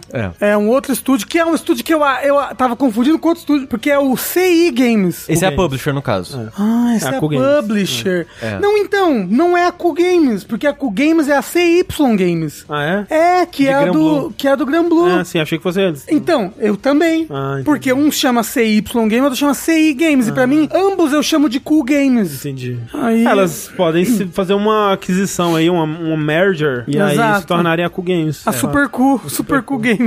É, só clarificando um pouco sobre essa parte da produção, quem fez o Lord of the Fallen em 2014, quem desenvolveu o jogo, foi a Deck 13, publicado pela CI Games, ou CI Games. Que depois veio a fazer. A Deck 13 depois veio a fazer o The Surge. Exato, The com a... Surge 2. Isso, a Focus Home Entertainment publicou, se não me engano foi ela, que publicou o The Surge 1 e 2, e depois eles foram fazer esse, que saiu esse ano, o Atlas Fallen. Horrível. Ah, é? Nossa, que eles tentaram fazer um Monster Hunter like. É, uma- eu não sei o que eles tentaram. Sim, eles tentaram fazer algo diferente, parabéns. Que Mas- pena que não ficou bom. E o Lord of the Fallen, como a Deck 13 foi embora e o Lord of the Fallen ficou na mão da CI Games, não sei se vocês vão lembrar isso, mas com o sucesso do Bloodborne de 2015, um ano depois, a Microsoft anunciou uma parceria com a CI Games que o Lord of the Fallen 2 seria exclusivo de, de Xbox. Uau, Nossa. Não lembrava disso. Teve não. esse anúncio, nunca mais falaram nada. Até, sei lá, um, dois anos atrás anunciarem essa versão já com essa Hexwork, que é um estúdio da própria CI Games, desenvolvendo essa versão que não tem nada a ver mais com aquela de acordo com a Microsoft. Desenvolvida na Unreal 5. Isso. Inclusive, que já então entrando no jogo, acho que o Unreal 5, ela é uma engine que os jogos recentes que a gente tá vendo saindo dela, pelo menos os últimos dois, assim, problemas de performance esse jogo tem. Eu, eu acho que todos que saíram até agora foi, Foi o o. Remnant 2, esse que mais? Ah, teve mais. Teve mais que eu lembro que teve problema de performance. Ó, Tô tô falando que vendo o que o- Release of Fear roda li- liso. Ah. Lies of não, P. Lies of P é 4, é um Real 4, Lies of P. Hum, É, mas de qualquer forma, Ah, o Jedi, Jedi. Jedi, É, Jedi Survivor, né? é. É verdade. Mas. o que Fort eu- Solis, Forte Swords é problema, é, problema de performance também. Ah. Mas, nossa, eu tô nessa área do jogo, inclusive. Isso é meio avançado, hein? Meio avançado. Eu não sei quando é que eu tô no jogo. Claro que o Immortals of Avelm também é um Real 5. Esse Eu não queria sei ter nada jogado, sobre mas ele. a gente não recebeu. E eu não vou gastar dinheiro nele. Eu achei, pode ser polêmica aqui, hein? Mas eu acho que essa é a primeira tentativa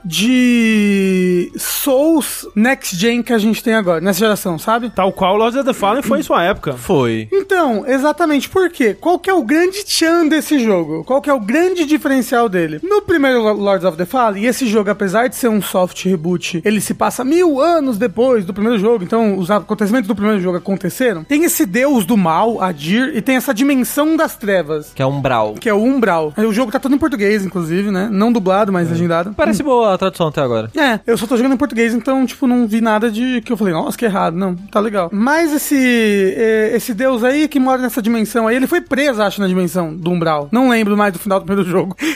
o negócio é, no primeiro jogo, André, você viajava por um portal e você ia pra um outro mundo, que era outra fase, praticamente, do jogo. É, que, Que era, tipo, um inferno, assim, sabe? É, no, no primeiro jogo é como se fosse, sei lá, o mundo dos demônios. E é Exato, mas ele, ele, ele tinha semelhanças com o mundo onde você tava no jogo, que era o mosteiro e tudo mais. Qual que é a desse jogo? Você tem uma lanterna que você pode apontar pra ela enquanto no mundo dos vivos e você enxerga o mundo dos mortos através dela. Tipo um. aquele jogo tá. tá tipo, Medium. Isso, exatamente. Então você, o tempo todo, você está jogando nos dois mundos ao mesmo tempo. Isso aí. Por quê? Porque além de você ver o outro mundo, você pode interagir, por exemplo, com plataformas, pode andar, você pode, por exemplo, um lugar tem água. Na- no outro mundo, no mundo do umbral, não tem água. Em lugar nenhum. Então você pode andar um lugar que te deixa lento, pode ficar andando com a lanterna, você anda devagar com a lanterna, mas você pode ficar andando com a lanterna e andar mais rápido ali, não afundar, né? E se você morre, se algum inimigo te mata, você vai pra esse outro mundo. Uhum. Você pode também se forçar pra ir pra esse mundo com a sua lanterna. Se você tá utilizando essa lanterna, os bichos do outro mundo estão andando pelo outro mundo e fazendo as coisas. É. Se eles te atacarem, eles te puxam, eles te puxam pro outro mundo. Então eles estão realmente renderizando dois jogos ao mesmo tempo. Exato, dois cenários pelo É, menos, sim, né? sim, sim. É, Mas não só cenário, né? IA de inimigo, aparentemente. Exato, também. né? é. Não, e, é- e é- e chega a ser alguns momentos, porque ele tem uma estética bem capa de heavy metal, Aham. né? É, é, eu ia falar que é meio Giger, mas é mais do que isso. Porque ele, tipo, ele tem muito essa parada, o mundo, a Umbral, ela é como se fosse uma versão horror, body horror, assim, Isso. é, do mundo normal. Que é meio que Versão um... Cronenberg do mundo. Isso, é o mundo normal, só que Hum. Ó. começa a ter, tipo, gente grudada nas paredes, uns monstros gigantes, tipo, tipo uns cadáveres, tipo, colossais, de como se fossem prédios de muitos andares em volta. Ah. E aí tem várias pontes feitas de ossos, assim. Tá. É, tem uma música que é até meio que orgânica, no sentido de. Você vê tipo uma cabecinha assim, que essa lanterna você também pode usar ela como meio que um gancho pra puxar algumas coisas. É, algumas coisas do umbral. É, aí tem tipo umas plataformas que você cria que é tipo, você vê tipo uma pessoinha, assim, uma cabecinha. Aí você puxa com esse gancho da lanterna e ela vem como se fosse tipo uma serpente de osso, assim, Hum. meio que serpenteando assim e faz uma ponte, sabe? É, e assim você abre atalhos, acha regiões novas, e aí, tipo, em vários momentos você é obrigado a ir pro umbral pra passar por alguma parte. É. Pra quem tá vendo o vídeo agora, tipo, nesse momento ele tem que passar lá pro outro lado e você precisa estar no umbral pra passar. E aí é uma parada interessante de risco e recompensa, porque na Umbral Primeiro, se você morrer, você morreu? Exato, é isso que eu ia falar. Porque como o Rafa falou, se você morre no mundo real, você vai pra Umbral. O que eu vou pra facilitar, eu vou chamar de mundo dos mortos. Isso. Então você morreu, você vai pro mundo dos mortos. Se você morre no mundo dos mortos, você morre de para sempre. No É. mundo dos mortos, você consegue recuperar e voltar pro mundo normal? Consegue. Tem alguns pontos específicos pelo cenário que quando você interage com ele, você destrói. Então é meio que uso único por checkpoint, né? É, você, você descansa, volta. Por sentada na bonfire. Aham. Tá. É. Quando você senta na bonfire, você volta pro mundo dos vivos também. Isso aí. Isso. Isso é usado muito estrategicamente no jogo de tem parte que você só quer usar lanterninha, porque se você for pra umbral, você não sabe como você sai. E se É. você morrer lá, você morre de vez. Seu item de cura só cura metade. Os inimigos começam a spawnar ordem infinita de inimigos É. que fica mais frequente conforme mais tempo você fica lá dentro. Tem um, um símbolo de um olho que ele fica aberto quando você tá na umbral e ele vai enchendo uma barrinha. Quanto mais essa barrinha vai É. enchendo, mais fica spawnando bicho na umbral e bicho forte. E mais forte. né? Exato, e tem um momento muito que ela, tipo, explode e spawna um bicho muito forte. Então sempre que você tá no umbral, é meio que um desesperozinho, assim, sabe? Sei. Que você não quer ficar muito tempo, apesar de quanto mais tempo você passa no umbral, mais o seu, a sua XP é multiplicada. Ah, tinha isso no primeiro, né? No, No- 2014. No primeiro tinha, é, quanto mais tempo você ficava sem sentar na bonfire. Isso, isso. É. É. E aqui é por tempo que você passa na umbral. E no de, né, é 1x pra 3x. Só que tem esse risco de recompensa de é perigoso, só que você ganha mais experiência. E tem poucos casos que a umbral te impede de fazer algo no mundo real. Mas no geral é, na umbral, algumas paredes ou portas ficam intangíveis, então você pode atravessar como se fosse passagem secreta. Você tem essas plataformas de carne que a gente comentou. Você tem lugares inteiros que só existem na Umbral, assim. É, tipo, então tem item que só existe na Umbral, então tem muito incentivo pra você explorar lá, só que é muito perigoso, porque quanto mais tempo você passa, mais perigoso fica. Então, Tipo Dying Light. tipo Dying Light. É, É que de noite, né? noite, é. É. Então é, é esse risco-recompensa interessante de quanto tempo eu quero passar aqui, quanto tempo eu consigo ficar aqui. E a lanterna, pra você ficar olhando o efeito da umbral no mundo real, você não encontra tanta coisa assim, e as principais coisas você só consegue estando lá. É, tipo, em- de, de interagir. É. Mas o negócio da lanterna é, como eu falei, você ilumina os monstros, né? E eles podem te atacar. E isso gera umas situações, assim, assustadoras. de, Tipo, eu tava na caverna e tô procurando um um buraco na parede, alguma coisa assim. Porque eu não vou pra umbral à toa, né? Eu vou quando eu sei que tem alguma coisa lá. Porque depois pra voltar, eu só consigo voltar num ponto específico, e tudo mais. não é fácil, né? Não é tão simples quanto ir. E é fácil, voltar é difícil. É, principalmente Mas aí- se Hum, você não conhece a área, né? Exato, mas tipo, eu iluminei um lugar, um bichaço me, vindo correndo pra cima de mim, pá, me bateu e me puxou pra umbral, assim. Então ele dá uns medos, assim, de vez em quando. Pelo menos eu, eu achei que sinistro, assim. Assim, parece muito interessante isso. Tipo, Então. de tanto visualmente, né? De, de, de ter esses dois mundos é, complementares, assim, e, tipo, de ter essas surpresas, né? Explorando, tipo, como que vai ser esse lugar no outro, no outro mundo e tal. Tanto mecanicamente, isso de desse risco-recompensa, dessa lanterna pra, pra explorar um pouquinho, mas você ficar curioso e tal. Parece muito legal. Eu, eu acho que a gente vai falar sobre o combate do jogo, que ele, é- ele não é muito polido, mas esse jogo ele tá me cativando, me conquistando cada vez mais pelo level design dele. É, porque apesar dele ser linear na. Ah, você pode conseguir a chave e explorar outras coisas, né? Mas ele, ele, ele pode ser bem linear, assim, tipo, as áreas, tipo, área 1, área 2, área 3, área 4. Só que as áreas em si são bem complexas e com muita coisa pra explorar, muito segredo, muito desse negócio de vai pra um umbral, volta pra umbral. É. E muita coisa legal pra você achar. É. E o jogo, como ele é um Souls, ele tem essa parada da vários atributos e ar- armas que funcionam com atributos diferentes. Tem três builds de magia diferentes que você pode fazer. Então ele tem muito isso de incentivar a build. E pra mim ele faz um ótimo trabalho de me dar curiosidade pra testar as outras builds. É. E eu tanto que eu já tenho três personagens no jogo, porque eu queria testar, tipo, ah, como é que é jogar com a sua faquinha? Como é que é jogar com, sei lá, arma grande? Como é que é jogar com, com build de mago? Como é que é interagir com esse mundo de formas distintas, assim? E eu sei que ele tem três sinais, pelo menos. Não, ele não sabia disso. Um pra cada build que o Sushi fez. Isso. É, mas é porque assim, um dos atributos, por exemplo, é o atributo infernal, que é o que rege as magias De de, de fogo. fogo. E as pessoas ligadas a esse atributo são ligadas a esse demônio mestre que você tá querendo. Você tá querendo fazer ele ser selado de novo, sabe? uhum. Solado de novo. então eu acho que talvez você possa ignorar a- o que a igreja quer e, tipo, se aliar a esse demônio. Eu- Eu acho que de- deve ter, deve ter outras decisões nesse sentido. É porque legal isso de, de- de que explorar o mundo é legal, porque quando tava rolando os trailers, né? é, a coisa que me chamou atenção no jogo era como visualmente ele era muito único, assim, muito. é, não- talvez nem único, mas assim, muito interessante, né? Muito, É. muito chamativo visualmente. E tem uns inimigos bem interessantes, principalmente esses que vêm da, um- da Umbral, sabe? Você lutou já contra um inimigo, Sushi, que teve até um boss? O cabeção? É, que é um cabeção gigante. Porra, é... Serginho Rondiakoff? Exato, é ele mesmo. Exato, o eterno, O Um eterno cabeção. cabeção.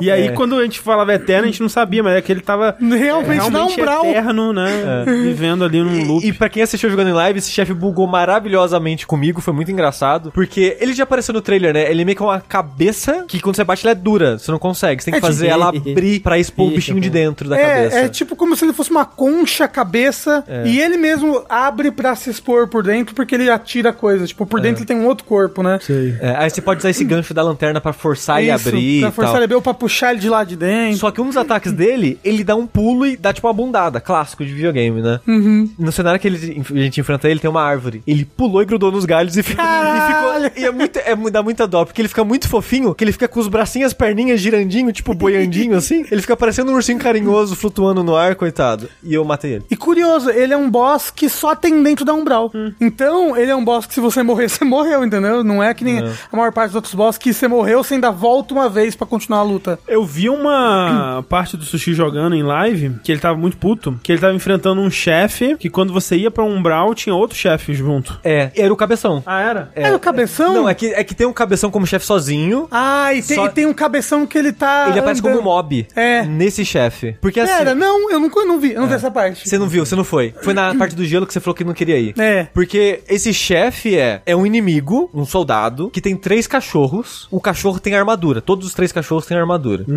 Você tem que. No meu personagem, com arma leve, eu tinha que bater três vezes no cachorro pra quebrar a armadura dele pra começar a causar dano de verdade. Cada vez que eu bati na armadura, aquela parada aqui, tipo escudo, a arma bate em volta.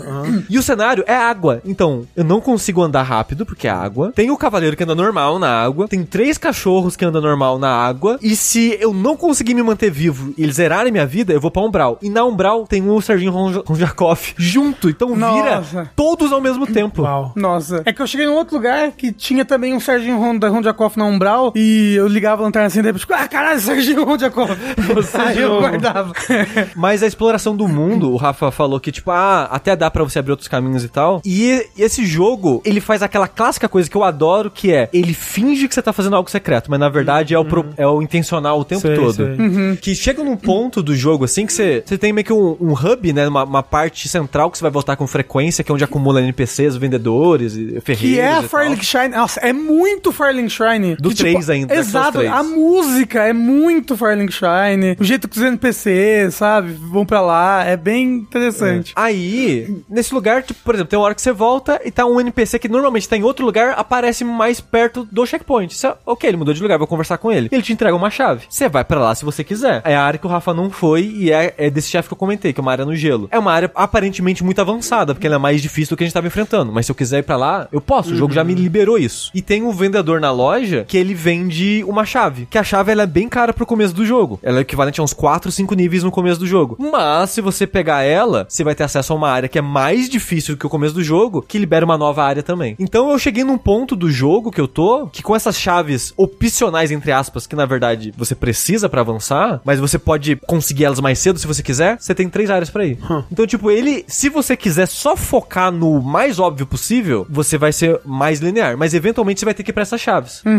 É, mas se você quiser, você tem um monte de coisa pra explorar. E as áreas mesmo em si São bem complexas. é E, e multiníveis. isso, eu ia falar, multicamadas, É, assim, elas são sabe? bem verticais, no geral. E, e- e- e adiciona muito o fato de que, que a área tem duas camadas mesmo com, tipo, tem aquela área toda e o Sim. design dela e ela no umbral, né, teoricamente. Sim. Sim. Então Mas deve é ter sido um trabalho, né? Fazer isso daí. Deve. Então, por exemplo, tem uma área no começo do jogo que ela é meio que um, um Blight Town, assim, do Dark Souls 1, que é uma, uma área que ela é feita, construída na, meio que nas paredes, nas pilastras. É de, De uma, uma pon- montanha, é. né? É, começa na ponte e vai até uma montanha É. vizinha de uma ponte, assim. Mas é como se fosse meio que uma vilazinha construída, tipo uma favela, assim, é, na parede de uma montanha. Então é só precipício. E é cheio de inimigo que te empurra ao inferno. Não, e, e você precisa pular. O jogo você- é, é. E é pulo de Dark Souls, tem que correr e com apertar um plataforma botão. que gira e os Aham. caralho. E nessa, nessa área tem tipo uns três, quatro lugares secretos, assim, mais escondidinhos, que quando você vai, às vezes você encontra chefe, às vezes você encontra arma, às vezes você encontra uma área que é mais focada em lore. Então, tipo, isso que o Rafa falou da água, tem uma área mais pra frente no jogo que é tipo um pântano, e tem muita água. E eventualmente você morre e você percebe, nossa, a água do pântano secou. Todos os lagos eram caminhos no umbral, entendeu? Uhum. E você percebe meio que por acidente isso, né? Nessa parte da montanha, a gente não tinha aprendido isso ainda. Só que tem uma parte na hora que você entra da montanha, sai da, da, da parte das, das pontezinhas e entra na montanha, que tem água. Só que no começo do jogo eu pensei, ah, água, se eu caio eu morro, vou embora. Sim, aham. Aí depois eu pensei, caralho, é água, eu posso entrar. Sim. E tem toda uma área opcional grandinha, contornando lá, com, que abre a talha, abre um monte de coisa. E, e- e abre um, um lugar com uma mosca, filha da puta ali na frente que me matou umas três vezes. Ô, esse moço que tá jogando tá me dando raiva. Porque, André, tem um moço jogando aqui agora, pra quem tá ouvindo o podcast, que ele tá batendo num bicho, o bicho tá recuperando HP na hora assim que ele bate. E ele tá insistindo e batendo e Ele batendo. conseguiu. E aí? E a primeira coisa que o jogo te ensina é: se o bicho tá com um negócio azul na vida, é porque tem um outro bicho no umbral bufando ele. Ah, então Ah, e tem até a, a linhazinha ali conectando. os dois, né? Exato, então você usa a sua lanterna, encontra esse bicho e essa lanterna ela também suga. Tipo, ela suga almas, assim, tipo, ela, dá- ela dá uns. eu não sei como é. que- Ela, ela aplica um status no bicho. Eu sei que você suga uma experiência do bicho quando você fica fazendo assim. É, é, é o recurso que você usa pra dar os ataques da lanterna. É, é verdade. E aí, com isso, você mata esses bichos que ficam bufando os outros, sabe? É, tem até É. chefe com isso, por sinal. viu? Exato, vá. Não, tem vários chefes que tem alguma coisa secreta no umbral. Que você, se você olhar assim, você encontrou, ó, tem esse bicho que tá bufando o chefe. Ou então, tipo, no umbral tem um negócio que explode. Isso, tem, um- é, tem um, um chefe, que a arena do chefe na Umbral, ela é cheio de bichinhos que explodem. E você pode usar isso no chefe. Hum. É. Tipo, o chefe tá perto do bichinho, você usa a lanterna, o bichinho explode, o chefe toma dano. É. Ó, o moço, por exemplo, passou pela parede ali, que na, na umbral não tinha parede. É. Tá vendo? Então, eu tô achando muito legal a exploração do jogo, porque ela é- ramifica e expande bastante, e visualmente é muito interessante a, a Umbral. Então, tipo, eu tô gostando do jogo porque eu tô achando gostoso explorar e cutucar esse mundo e ver o que que ele tem pra me oferecer, sabe? Sim, por quê? Agora indo pros problemas do jogo. A performance dele, como a gente falou, eu acho que tá, tipo, pro PlayStation 5, gente, tá ruim. É, é, vocês viram como é que tá no PC, no Xbox? Parece que do PC tá pior. É Você tá mesmo? bem É. pesado. É isso que eu ia falar, o jogo E- tá mal otimizado no PC. É, e no Xbox Series S estão falando que ele tá injogável, assim. Nossa, que pena. É. Né? Dos consoles, parece que o Xbox, mesmo o, o Series X, ele não tá muito bem, tá pior que o PS5. O Uhum. Series S, pelo que as pessoas falaram, tá meio que injogável, de tanto problema de performance. No PS5, tanto o modo qualidade, que é 30 frames, e o modo performance, que é tenta ser 60, bastante queda de, de frame. É, o que o jogo ele tem três efeitos especiais, né? Ele tem distorção, como é que é? Quando Aberração cromática. É. filtro de, de, de filme, sabe? você- Isso. Grau é- de filme. Então, ele Isso. tem grão, aberração cromática. Quando você morre, move a câmera, ele dá um um... blur. Blur, isso. É, Motion blur. Motion blur, isso. Eu tô jogando no modo performance e desativei os três. E aí tá legal agora, a performance Hum. do jogo. Tá, tipo, bem melhor. Eu diria que ele tá a 60 quase que todo Ah, sim, momento. Mas você tem a TV com VRR. É, também. Assim, provavelmente o grão de filme e a aberração cromática não tem nenhum, af- não afeta em nada a performance. Mas é que o negócio tá, estava ruim. Uhum. Na mesma área, eu tirei, melhorou. Sei. Então, tipo, de Ah. alguma, ma- de alguma maneira, tava pensando. E eu odeio motion blur. Nossa, eu odeio motion blur em jogo. Ah, pra jogo de 30 FPS eu acho legal. eu, não, eu não gosto de jogar em 30 FPS também. Ah, às vezes eu, eu né? Às vezes é o que É o que tem, tem, né? é. É. Mas não sei, eu, sim, eu sinto que parece que meu personagem tá bêbado, eu não sei. Eu gosto de, de claridade no que eu tô, no que eu Hum. tô vendo. E- É, mas, e assim, e eles estão corrigindo, porque já teve três patches desde o lançamento já, É. que De- corrigiram algumas coisas. Tanto de performance quanto de balanceamento. É, de Por- boss e de É, armas. porque uma das coisas que a gente não falou, que esse jogo trouxe dos protótipos do Dark Souls 3, vocês lembram, gente, que quando vazou o Dark Souls 3 antes de ser anunciado, aquele trailer de vazamento, é que nunca foi mostrado oficialmente, Isso. que mostra um cavaleirinho arrastando um cadáver e transformando ele numa bonfire? E é louco que no jogo final tem o Cavaleiro arrastando o cadáver no final da É. primeira cutscene lá, mas só. Então, no, no código Dark Souls 3, tinha isso de você transformar alguns pontos do jogo e você criar sua bonfire. Esse jogo foi lá e fez. Olha aí. Por quê? Porque ele costuma ter uma grande bonfire por área só. E assim, ele tem um bom level design de você, tipo, opa, voltei pra bonfire, que loucura. Mas as áreas são grandes. É, mas elas são bem grandes e às vezes tem, tipo, tem boss que não tem bonfire perto. É. Mas é como você cria com um inimigo? Não. Não. Há, há alguns inimigos, e você pode comprar também com as alminhas do jogo. É caro, mas dá pra comprar. É, você compra uma semente. Tem vários pontos do jogo que no umbral, mas você consegue ver um pouquinho sempre no mundo real, que tem uma. Tipo um- umas, umas flores, assim. é, um, tem um nome pra isso, é tipo uma, um. um canteirinho. N- Não, é um flower bed. É um, canteiro. É um canteiro. Um... Uma, uma cama de flor.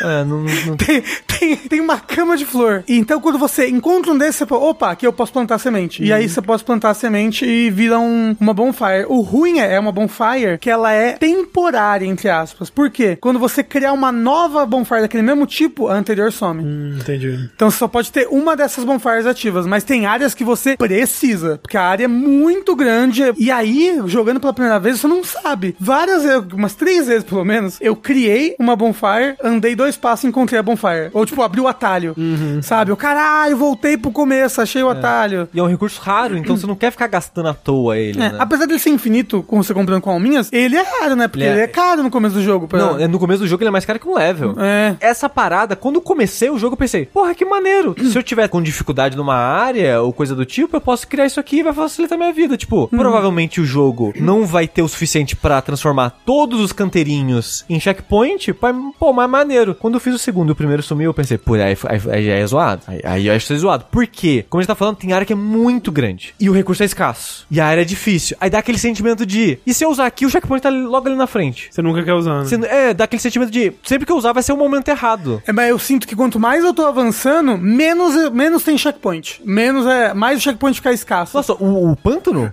pra quem assistiu em live, eu devo ter ficado, sei lá, 4 horas no pântano. Tipo, ele é gigante. Rejogando, ele é tipo 30 minutos. É. Mas a primeira vez, tentando cutucar todas as partes do mapa, fa- enfrentar os chefes opcionais e tudo mais, ele tem um checkpoint. Uhum. Exato. E ele é enorme pra fazer sem checkpoint. E da primeira vez eu pensei, ah, eu não quero fazer esse canteirinho aqui de checkpoint, porque se eu correr, eu chego aqui, tipo, em um minuto. Não é tão longe assim. Mas você fazer esse não tão longe assim cinco vezes seguidas é cansativo, é chato. É, e né? aí que vale a pena. Aí, você- aí eu penso, toda vez que eu morro, eu penso, porra, eu vou fazer um. cl- Ali naquele canteirinho eu vou fazer. É. Mas qualquer coisa, eu sei lá, eu farmo um pouquinho e compro uma semente a mais. Todo boss dropa pelo menos umas duas sementes. Só que aí que o, o Sushi falou de balanceamento, pelo visto estão dando mais sementes. Tão. Porque tinha um NPC no começo, que é o meio que, que te ensina isso, que ele te dá uma semente. Só pra te ensinar a fazer. É, só pra te ensinar a fazer antes do, do, do primeiro grande boss do jogo. E Esse é o boss hoje, tutorial. hoje, durante a live, saiu um patch, a gente atualizou o jogo, abriu de novo e eu fiz um novo personagem. Deu três sementes. Olha aí. É, porque assim, a gente tava jogando. Eu cheguei nesse NPC e peguei uma semente. Saiu o pet, atualizou, o sushi chegou e pegou três sementes.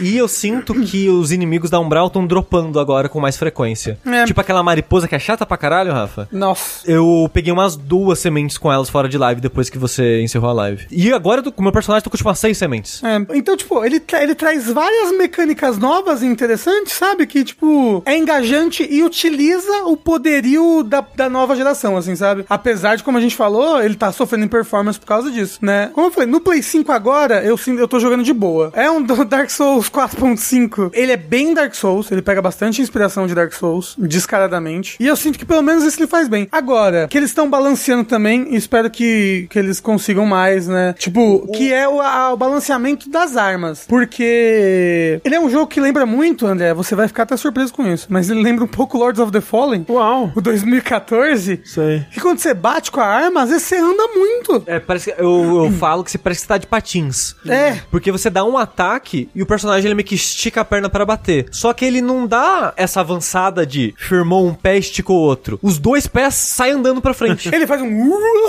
é. É tipo aquele Death's Gambit. Ele tinha isso também? Eu não lembro. Eu não É, Era lembro. insuportável, que você tava tentando bater no inimigo, você passava pra trás dele. Não, é- então, esse jogo é isso. Você vai tentar bater no inimigo, você vai passar pra trás dele. Isso que o Rafa não jogou de faca. Jogando de faca, tinha a parada que era tipo Benny Hill. Travei a mira do inimigo. Eu dei um ataque sozinho. O inimigo não fez nada. O meu ataque foi pro lado dele e a câmera girou. Aí eu dei um outro ataque, meu ataque foi pro lado dele e a câmera girou. E eu ficava errando, circulando o inimigo. sem, sem nem andar. Nenhum dos dois andou. E eu ficava errando e circulando o inimigo. Não, eu, eu faço isso com o martelo às vezes também, que o martelo ataca rápido. A arma lenta é, é- parece ser mais é, metódico. fácil de acertar, É, né? nesse jogo. A arma rápida você fica sambando muito, assim, e andando muito. E, a- e as armas rápidas estão dando muito pouco dano no poise dos inimigos. É, o poise, pra quem não tá familiarizado com esses termos, é o inimigo ele tá fazendo uma ação ou tá alguma coisa, você bate nele e ele para o que ele tá fazendo pra sentir o impacto. Interromper a ação do inimigo. Isso. né? Isso. E as armas leves, é, rápidas do jogo, elas dão dando muito pouco no impacto do inimigo. Você tem que dar muito ataque pra dar essa quebradinha, né? Pra ele dar essa tonteada. E espadas grandes, tipo, né, uma Great Sword ou algo do tipo, cada ataque já quebra. É. Então é meio desbalanceado nesse sentido de que tem inimigo que é trivial com essas armas e é muito difícil com outras mais leves. Né? Tem um inimigo que só tem no umbral, que é um filho da puta, que por algum acaso tá aparecendo aí agora. Que é tipo uma mariposa grávida, né? Uma pessoa Exato. com asa de mariposa e uma barriga meio grávida. É, assim. e ela, e ela É spawna... barriguinha de chope. É que, é- é que ela fica spawnando inimigo,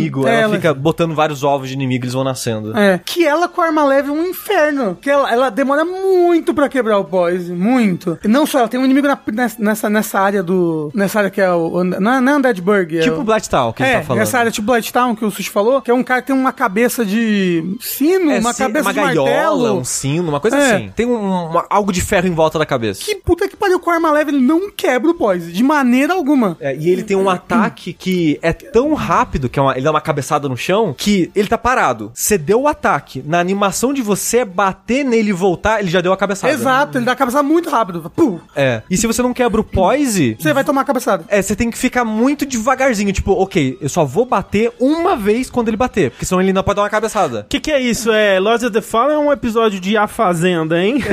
Dá a cabeçada Ela vai dar a nele. cabeçada nele.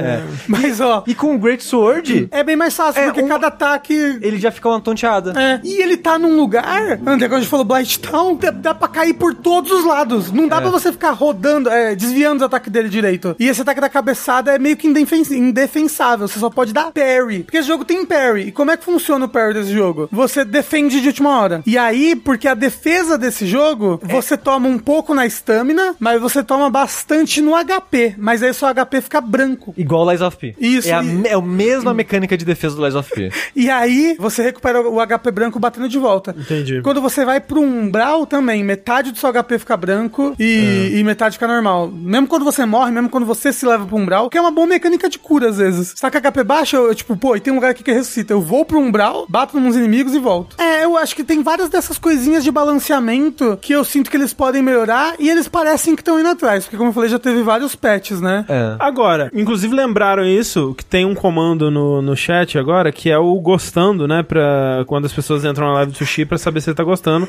Pra o sushi não ter que ficar respondendo toda hora, cria um comando. E aí no comando, atualmente tá dizendo assim: o sushi está gostando de The Lords of the Fallen. Lies of P é melhor, Mortal Shell é pior. Você ainda mantém essa opinião? Mantenho, porque eu acho a exploração do Lords of the Fallen muito superior à do Lies of P, que eu acho que o jogo é linear demais até. Uhum. É, no quesito do, do cenário, exploração dele e tal. Só que o combate do Lies of P é muito mais polido que o Lords of the Fallen. O combate do Lords of the Fallen, principalmente se você estiver jogando com qualquer arma que não é uma Great Sword, você sente muitos defeitos do combate do jogo. E essa parada de deslizar que eu comentei, os inimigos também deslizam. Hum. Então, tipo, o inimigo ele tá muito longe de você. Ele levantou o braço, você pensou, ah não, eu tô de boa. Ele não vai me acertar. Ei, caralho, ele tá na minha frente do nada porque ele deslizou Ah, pelo sei. cenário. Tipo Ah, não. Batman, assim. É, é. E foda que os inimigos eles têm um tracking absurdo, assim. Você rodou o inimigo, ele Ah, dá um. sim. Ele dá um 720 no scope, assim, pá, e te bate. É, porque, Então tipo- você tem que ou defender ou desviar de última hora. É, por exemplo, né? O inimigo, de novo, ele levantou o braço pra bater em você. Em vez do jogo travar a posição dele porque ele começou uma animação de ataque, e não, ele continua seguindo você com o braço pra cima. então, tem inimigo que acaba ficando difícil de esquivar de certos ataques porque ele tá te acompanhando 24 horas, foda-se. Então, o jogo ele é muito mal polido em qualidade de animação, nisso de ficar deslizando. É um jogo que, enquanto você joga, você sente que ele é um jogo muito desengonçado. É, que, um- que faltam uns, uns, uns meses de polimento pra ele. De balanceamento e polimento. Então, e o foda é, esse tipo de polimento ele não vai ter em patch. É, eu acho que pô, polimento de, de, animação, animação. Ele, ele não vai ter impet. Porque ele. a- até mesmo essas deslizadas, eu acho que ele não vai ter impet. Não, não vai ter. O que ele pode ter, que eu acho que vai melhorar muito, é o negócio do balanceamento do poise. É, eu acho que ajudaria já bastante, porque eu tava gostando do combate do jogo no sentido, tipo, ah, é ok. Eu acho que ele vacila em quantidade de inimigo, porque tem inimigo pra caralho no jogo. É, e quando você tá no umbral é inimigo infinito, né? É. Que é pra te incentivar a querer sair logo do umbral. É porque eu acho que eu acho que esse jogo exagera em duas coisas. Muito inimigo, muito inimigo. Pra quem jogou Dark Souls 2 Scholars of the First Sin e o 2 original, é essa comparação, a quantidade de inimigo do Scholars. E ele tem muito sniper. Ele tem muito mago que atira da puta que pariu com magia que te segue, e ele tem muito arqueiro é atirando em você. Então tem área que você chega assim tipo, larará, cheguei, prarará, três arqueiros atirando em você, você morreu. É, é aquele lugar lá do Dark Souls 2, como que chama? É, Famana. É, mu- é constantemente esse sentimento. É um grande Shrine of Amana. Então, só que aí o que que Os ele... caras jogaram Dark Souls 2 e falaram, caralho, legal isso aqui, hein?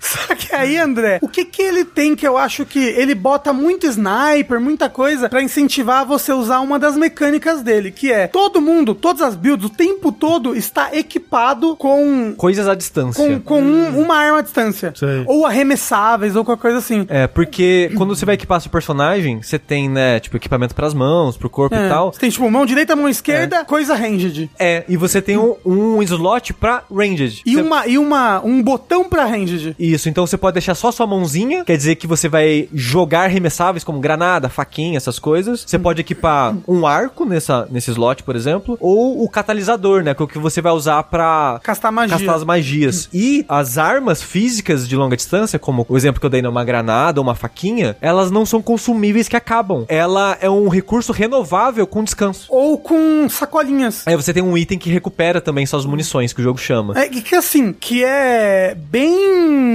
É muito legal isso. Não, A não. maneira mas- que ele usa. Mas é que é um item que não é raro. É, não é Sabe, raro. ele dropa. fa- Até mesmo as pedras de mana, dropa muito fácil pedra de mana o Sim. tempo todo. Então, até, sei lá, tô com uma build que eu sou um cavaleiro com um martelão gigante. Ah, você pode equipar, tipo, umas granadas que não precisam de nenhum atributo específico, mas É, não, te e- dá dano elemental caso precise. E que pode, inclusive, escalar com os atributos que você tem. É, escalar com força, agilidade, Exato. radiância, que é a fé né, do jogo. Então, isso eu achei muito legal, porque incentiva você estar constantemente usando as armas, suas ferramentas de longa distância. Elas por si só não são muito poderosas, mas ajuda É. em várias situações. E, e eu acho que é pra isso que tem esse muito inimigo sniper, que é pra você lembrar, tipo, opa, agora eu vou usar meus sniper aqui também, né? E, tipo, porra, eu tenho 700 sacolas de munição porque eu tô usando magia, né? E aí, ao invés de eu ter uma barra de munição, que é uma barra conforme você vai upando sua estamina, você vai ganhando mais munição também. Você vai aumentando essa barra de munição, que como, como o Sushi falou, é compartilhada por todo mundo, né? Então, tipo, eu acumulei, porque eu não uso muito munição, eu uso magia à distância o tempo todo, que eu tô fazendo, tipo, um paladino, né? Como meu personagem principal. É. Eu acho que, né, pô, você tá lutando contra demônios, faz sentido você ser um paladino. Então, tipo, apesar de eu preferir a exploração do Lord of the Fallen, o combate do Lies of P, momento a momento, é mais gostoso. É mais polido, né? É mais polido. E eu acho que é isso que o pessoal tem tretado tanto com o Lord of the Fallen. Que as notas deles são até baixas, tá tipo 70, assim, no Metacritic. É. Tipo, o Metacritic é meio baixo. é, pro Metacritic especificamente Tipo, Exato, é porque a baixo. Metacritic é bem inflado, né? É. Eu acho que o pessoal tá pegando mais nisso, que o combate ele é meio desengonçado. Dito isso, eu acho que eu já joguei mais Souls-like medíocre que a maioria das pessoas. E entre os Souls-likes medíocres, ele ainda é um combate bem competente, assim. Ele não é o melhor, né, ele não é tão bom quanto poderia ser, mas funciona, sabe? Ele é bom o suficiente. Sim, o povo tá tentando bastante com, as perform com a performance, de fato, né? Essa. É, mas ó, eu achei que o combate dele ia ser melhor, mas eu não achei que a exploração dele ia ser tão legal e essa mecânica do umbral ia ser tão legal quanto eu tô achando, tá, sabe? Eu falei, toda hora eu fico olhando com a lanterna e vendo como é que é o mundo no umbral, como ele é diferente. E aí quando você morre, você vê todos aqueles gigantes assim no fundo, uns cadáveres do tamanho de montanhas, assim, sabe? É tipo, é. É muito bacana e essa, essa estética de, de, de Dark Fantasy Metal eu tô achando muito, muito divertida. Vocês estão perto de zerar? Ah, Nossa, não. O, o jogo te dá um objetivo, né? Você tem E em que. cinco pontos do mapa. Fazer Exato. coisas. É, Você eu... pode fazer na ordem que você quiser? Como é que é? Não, é. É, é, de- assim, de acordo com o que eu falei, que você pode meio que quebrar a ordem com as chaves que você vai encontrando. Sei. Você pode quebrar a ordem. Sei, sei, mas sei, tem uma sugerida pelo Sei, jogo. sei. é, Eu só fiz um. Ah, É, eu também só fiz um. Eu tô com umas ok, 15 horas. ok, ok. É, num personagem que eu mais joguei, no caso. Uhum. E eu só fiz um. Então eu chuto que ele vai ter o tempo médio desses jogos, que é tipo umas 30, 40 horas. Ok. É. E assim, uma coisa muito legal, quando você começa o jogo, você ganha um mapa, que você vê como que é a região, É. né? E a- onde estão esses pontos e tudo mais, e tem a ponte, que é o Farling Shrine, tá ali no meio. E é muito legal o quanto você anda, anda, anda, de repente você, caralho, voltei pra, pra Farling Shrine. né? É, é, o mundo dele é é muito legal. ele não é tão interconectado com Dark Souls 1, mas em entrevistas eles falaram que se inspiraram no mundo Dark Souls 1 pra fazer esses loops. É, porque, tipo, como eu falei, a, a Firelink Shrine fica numa ponte, direto você vê essa ponte de longe, e às vezes você tá embaixo da ponte, você pega um elevador e sobe. E Você abre fala, uma, um "Caralho", atalho que você é. tinha até esquecido que existia uma porta trancada lá. Exato mesmo. É, falaram que hum, o de 2014 é lembrado por ser o primeiro Souls Like. Esse jogo vai ser lembrado pelo quê? Como eu falei, eu acho que ela é a primeira, pra mim, né? É a primeira tentativa é, real de um Souls-like ne- Next Gen. Porque ele tem... Tem coisas. Tem essa, essa mecânica que é, no- que é nova geração, sabe? Que é a Uhum. mecânica de você estar em dois mapas ao mesmo tempo. É, num PS4 ou funcionaria muito mal ou não seria exatamente assim. né? Exato. Mas é um jogo que eu tô gostando. Tá crescendo no seu conceito. Tá crescendo. Ah. Me, Eu- eu- me parece que cresce. Ele não é tão polido, tão redondinho como um jogo de ação quanto o, o Lies of P. E assim, eu sinto que muitas pessoas estão comparando ele com o Lies of P porque eles saíram num intervalo muito curto de tempo, né? E Uhum. Você não- acha que isso atrapalha ele? Eu acho que sim. Eu acho que traz uma atenção meio negativa, porque o Lies of P tá sendo muito bem recebido. A comunidade veterana de Souls, assim, no geral, abraçou muito forte o Lies of P. Muita gente falando que é o melhor Souls que não é da From Software, falando que é melhor que alguns da From Software, falando que é o jogo do ano. Muita gente falando que é jogo do ano. Nossa. E eu sinto que, se não fosse pelo Lies Lies of P, talvez esse jogo tivesse sendo mais bem recebido. Para, por causa que tem uma comparação, né, superior tão próxima assim. Mas apesar de eu- que eu achar que ele não é mecanicamente tão redondo quanto o Lies of P, ele é um jogo menos frustrante pra mim. Então ele é um jogo muito mais fácil de você afundar tempo nele. Eu não sinto que eu fico batendo tanta cabeça nele. A minha frustração com ele é, nossa, é muito bicho, né? Dá um pouquinho de preguiça de ficar refazendo as áreas. E caralho, é muito sniper. E eu acho meio, meio frustrante a quantidade de sniper que eu, tipo, ah, tô enfrentando esse inimigo, pá, pá, pá, flash, flash. Aí, tipo, ah, caralho, é verdade, aquele cara tá ali. Aí eu tenho que achar um ângulo cego pra lutar com um cara enquanto tem um sniper. Então, esses dois aspectos eu acho meio frustrante no jogo, a multidão e os snipers. Mas no geral, é um jogo muito comfort, assim, pra mim, porque ele é muito de boinha de jogar, sabe? Só... Eu, eu não acho ele fácil. É, só o sushi mesmo pra ter um, um conforto num Souls-like. É. Então, sa- sabe o Mas- que, que eu gostei muito, muito, muito dele? Que pra mim é uma coisa que é importantíssima em Souls. Hum. Eu posso criar o meu personagem e posso fazer builds muito diferentes. Mas como assim? O, o Lies of P você já te dá o personagem perfeito, que é o Timothy Chalamet. Então, é, é um tipo, tipo Lies of P. Eu quero jogar, eu vou jogar, mas eu fico pensando se eu vou querer jogar múltiplas vezes. Esse jogo Porque eu dá não- vontade de jogar múltiplas vezes. É, porque, porra, eu criei hoje uma personagem feminina que eu achei muito irada ela, assim, e que ela vai usar o build, build Inferno, Caramba 4. Eu quero criar uma clériga, e depois quero criar um personagem de Umbral, de magia de Umbral, que aí é tanto fé quanto. Não é fé, né? Tanto radiância quanto inferno. É, e o Lies of P, pra comparar, né, com um jogo mais próximo, Uhum. as builds eu sinto que elas não são tão variadas em comportamento, assim. E não, não, não me dá tanta vontade de ficar rejogando ele, sabe? Eu joguei duas vezes pra platinar e eu tô satisfeito. As magias são bem legais. Assim, São. eu tô jogando, tô jogando com o Paladino, então eu tô usando magia de radiância, né? Pô, tem umas magias bem irada. Tipo que você faz dois anjos de luz e eles atiram um Hadouken pra frente. e É bem bacana. Mas não vale 70 dólares, que esse jogo saiu por Ah, é, 70 né? É. dólares, enquanto o Lies of P saiu por 60. E no Lies of P saiu no Game Pass. Esse é, Saiu o no gran- Game é a Pass. grande, tipo, nossa. É. Então, tipo, é um jogo legal? É um jogo legal. Você gosta de Soul? Eu recomendo? Eu recomendo. Mas eu acho que ele tá caro demais pelo que ele é, pelo que ele oferece. É, mas é aquilo, né? Nenhum jogo vale 70 dólares, Pois no final é. das contas, né? Pois é. Tá tipo 350 reais, 400 na outra versão. Tipo, Na não versão vale o preço. Deluxe. No Xbox tá 260. por Resident algum Evil 6 motivo. não vale Oxi. 70, não? Resident Evil 6, ah, porra, André. Eu cogitei, pelo menos, Resident Evil 6, será que vai? Se relançasse. É, desce. Pe- versão PS5, assim. Um dia eles vão lançar, eles não lançaram ainda o 6, né? Vai. Foda. Pular direto pro 7. Que loucura. Eu só queria dizer de novo, jogando de Great Sword, esse jogo melhora muito. É. Assim, o combate flui muito melhor porque os inimigos ficam menos É o jeito escrotos. canônico de jogar. É, porque os inimigos que eu acho os mais chatos de enfrentar com faquinha, por exemplo, eles são muito de boa de enfrentar com Straight Sword porque dá stun neles.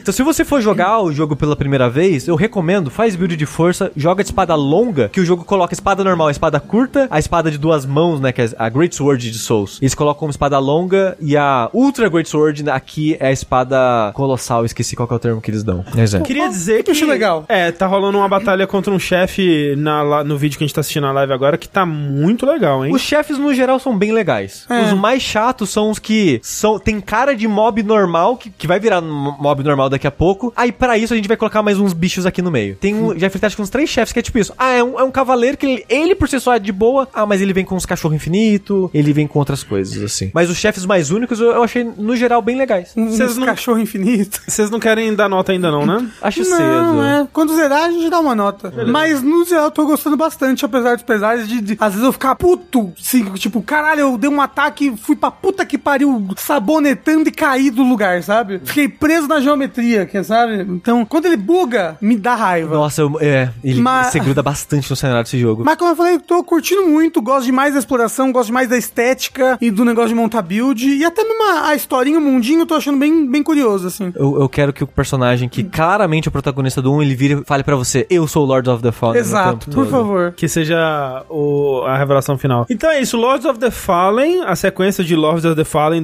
2014. Ficam aí as primeiras impressões de Rafa e Sushi. Voltaremos pra dar nota pra ele quando for finalizado. André, você vai jogá-lo? Tenho vontade, especialmente porque ainda não estou em dia com a terceira campanha de Critical Role. Mas Preciso Ah. esse de mais um. jogo... seus likes. André, pega o Dark Crusader, a, Exato. cla- a classe inicial Dark Crusader, que já começa com, o straight- com a espada grande, com a armadura forte. E vai de força. é. né? Não vai de força radiância, que é mais difícil, tá? bom. Porque essa espada grandona ela é de força e agilidade, se eu não me engano. Vai de força. Isso. É, só coloca... É. Seria Como, agora, você chegou o melhor? Lords of, Lords of the Fallen ou Lords of the Fallen? Ó, assim, eu vivi muita te perguntando, ele, ele, ele, é- ele é... Comparando com o primeiro, não tem comparação. Ah, Gente, porque o primeiro é muito ruim. O primeiro é muito é ruim. muito ruim. Nossa, comparado, os dois é tipo, putz, é o o melhor jogo do mundo esse. É.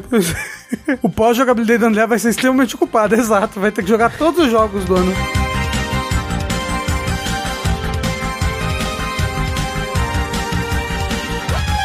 Bora lá então para mais um bloco de notícias, porque, mais uma vez, coisas aconteceram, né? Quem diria, ao longo da semana, incluindo, para começar aqui, o fim daquela longa novela, gente, que estávamos acompanhando aqui episódio a episódio desde, acredite se quiser, janeiro de 2022, que foi quando a Microsoft declarou sua intenção de comprar a Activision Blizzard, barra King, barra outras coisas lá. Ela, E a- ela declarou falando, vou comprar, hein? Vou co- ah, atenção, hein? Atenção que eu vou comprar. Aí todo mundo, eita, vai comprar mesmo? E aí, dois anos depois, estamos aqui. Dois anos. Então, enfim, né? A Activision Blizzard King fazem parte agora, oficialmente, da Microsoft. Depois, Foi finalizada, finalizada mesmo? Finalizado, finalizado. O último órgão que faltava, que era o CMA da, Do Reino do Unido. Reino Unido, é, falou: tá bom, vai lá, show. A única coisa que pode acontecer agora é que o FTC dos Estados Unidos ainda tá no, num processo pra tentar impedir a compra. Eles estão processando a, a- a Microsoft, tentando impedir essa compra ainda. Nossa, mas eles já anunciaram que compraram, fizeram vídeo,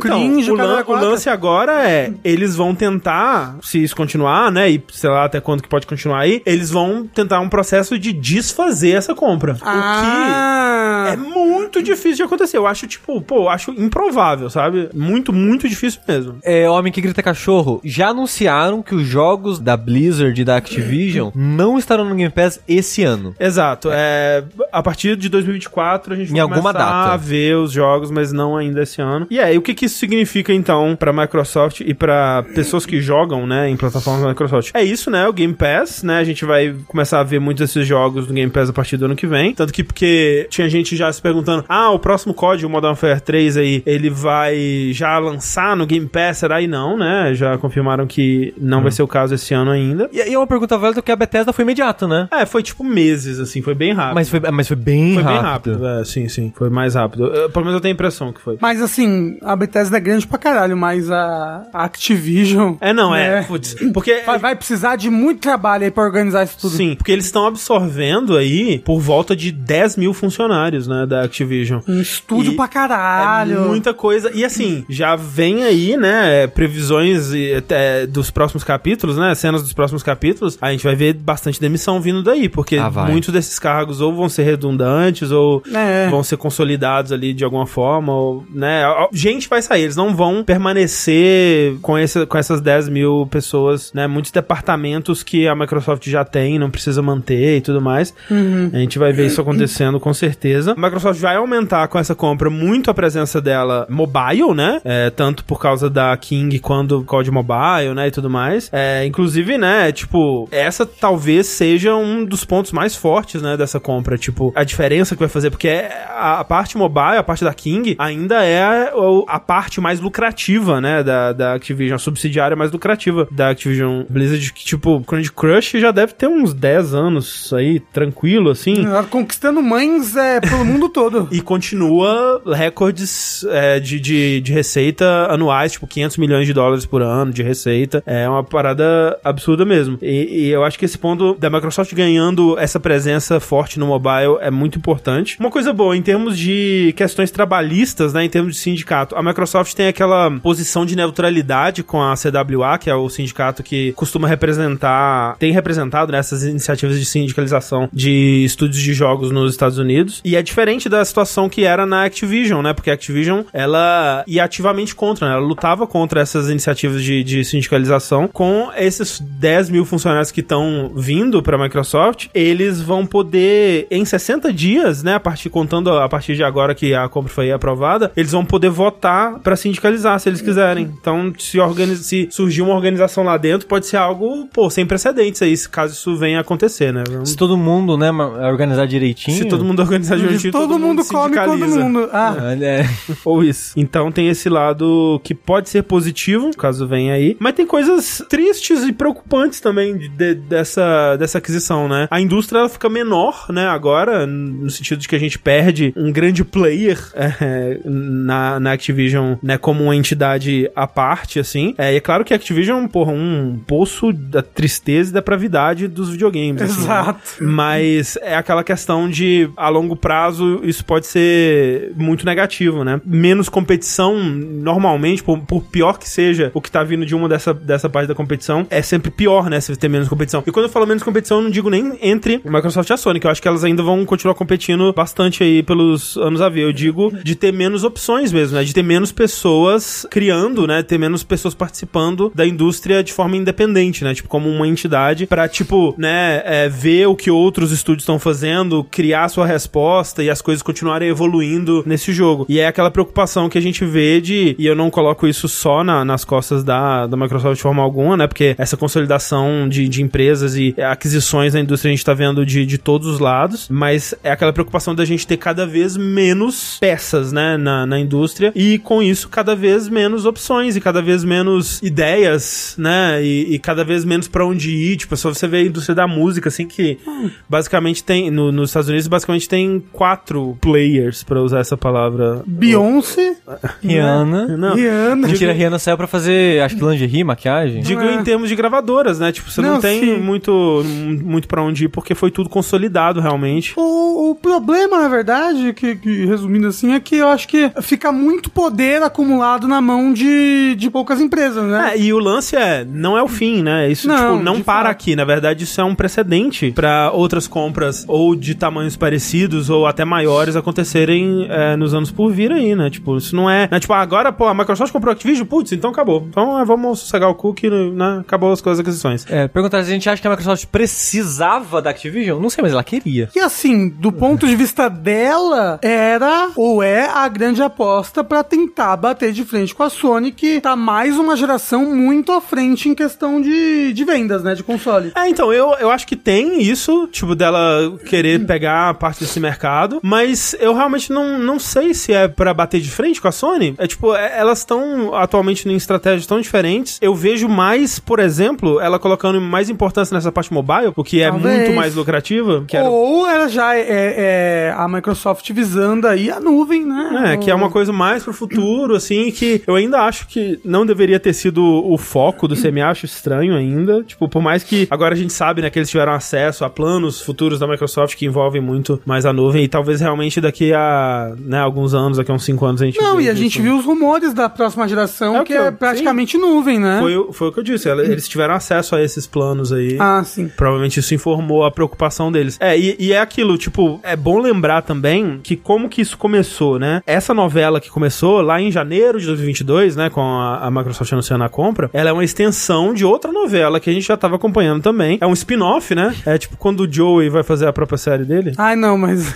mas é, é como se o spin-off tivesse dado certo, entendeu? Dado certo no sentido de que foi uma novela muito mais. É, é o, é o Better Call Saul do, do Breaking Bad. Mas o de uma novela que começou em junho, junho, julho de 2021, que foi, não sei se vocês vão lembrar, quando rolou aquele processo contra a Activision Blizzard, né, do Departamento de Trabalho da Califórnia lá e tal, é, com acusações de assédio sexual, assédio moral, né, tudo mais correndo solto dentro da Activision Blizzard. Um- uns meses depois rolou uma reportagem do Wall Street Journal acusando, inclusive, o Bob Koch, que pessoalmente, né, de saber dessas, desses acontecimentos, de eh, acobertar esse tipo de coisa e até, inclusive, de participar, né, de, de algumas dessas coisas, assim, incluindo, mas não limitado a ter ameaçado uma assistente dele de morte, né, coisas bem dentro do tom, assim. Ai, né? leve, Coisas né? legais. Coisas levíssimas. Inclusive, né, foi daí que começou, né, todo esse papo da Microsoft é, adquirir a Activision Blizzard, porque teve aquele comentário, a- tanto a Nintendo, na época o Doug Bowser se pronunciou, o Phil Spencer também se pronunciou, falando tipo, nossa, a gente vai rever, né, as nossas relações com a Activision Blizzard, porque isso aí é muito esquisito mesmo. Teve protestos, né, o, o pessoal meio que fazendo uma, uma greve, assim, né, do... Não era uma greve, né, era tipo, eles pararam... É um walkout, né? paralisação, aquele- de, É, paralisação. de, de trabalho e tal. É... Houveram inúmeras até na época. Vários né? dentro da, da Blizzard e tudo. E foi nessas que o Phil Spencer entrou em contato com o Bob Koch que ofereceu pra comprar a, a empresa, né? Tipo, naquele período, as ações da Activision, por causa dessas acusações, tinham caído quase que pela metade, assim. E foi nessa que o Phil Spencer, né? A Microsoft conseguiu comprar a Activision Blizzard por um preço muito em conta, né? Que é 69 bilhões. Ai.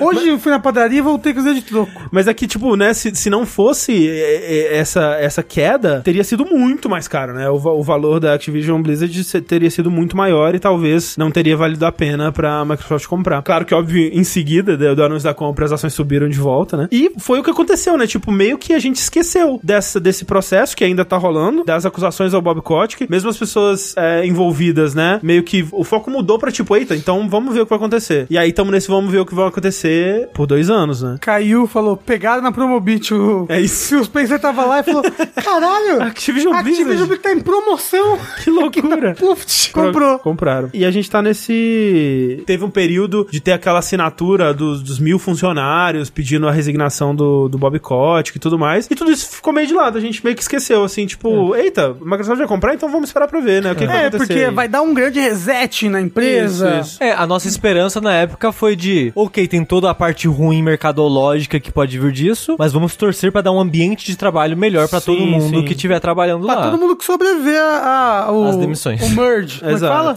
A, A fusão. É, é que não vai ser uma fusão, né? Eles não vão virar a É, Microsoft. uma, é. uma aquisição. A, a aquisição. Isso, Isso, isso. Tá, quem sobreviveu o emprego da na aquisição. Ok, você entendeu. Então, assim, a boa notícia é que sim, Bob Kotick está de saída. Ele vai deixar a Activision Blizzard, mas não imediatamente, né? É, vai ser 1 de janeiro, É. né? Isso, ele vai durar aí até o final do ano, até o final de 2023. Uhum. E, óbvio, ele sai com um belíssimo paraquedas de ouro aí, Ah, né? tá É, sim. bi- bilionário. um bônus gigantesco. Nunca se Bilio- fode. É, não, gente. Esse tipo de gente tem tanto dinheiro que ele, não existe justiça pra eles, não existe nada. E, e Hum, é. eu vi Eles gente- têm dinheiro, acabou. E eu já vi gente falando, tipo, ah, o pessoal tá comemorando isso aí, mas ele vai ganhar meio bilhão de, de rescisão aí de. Por causa do quebra de contrato e tudo mais. Mas assim, esse tipo de gente já tá tão cagada de rica e que não vai cair pra baixo nunca. Ela sempre vai Exato. cair pra cima. Então, ele saindo com lucro já é o esperado. O importante é que ele vai sair e o que a gente espera é que quem vier depois dele seja melhor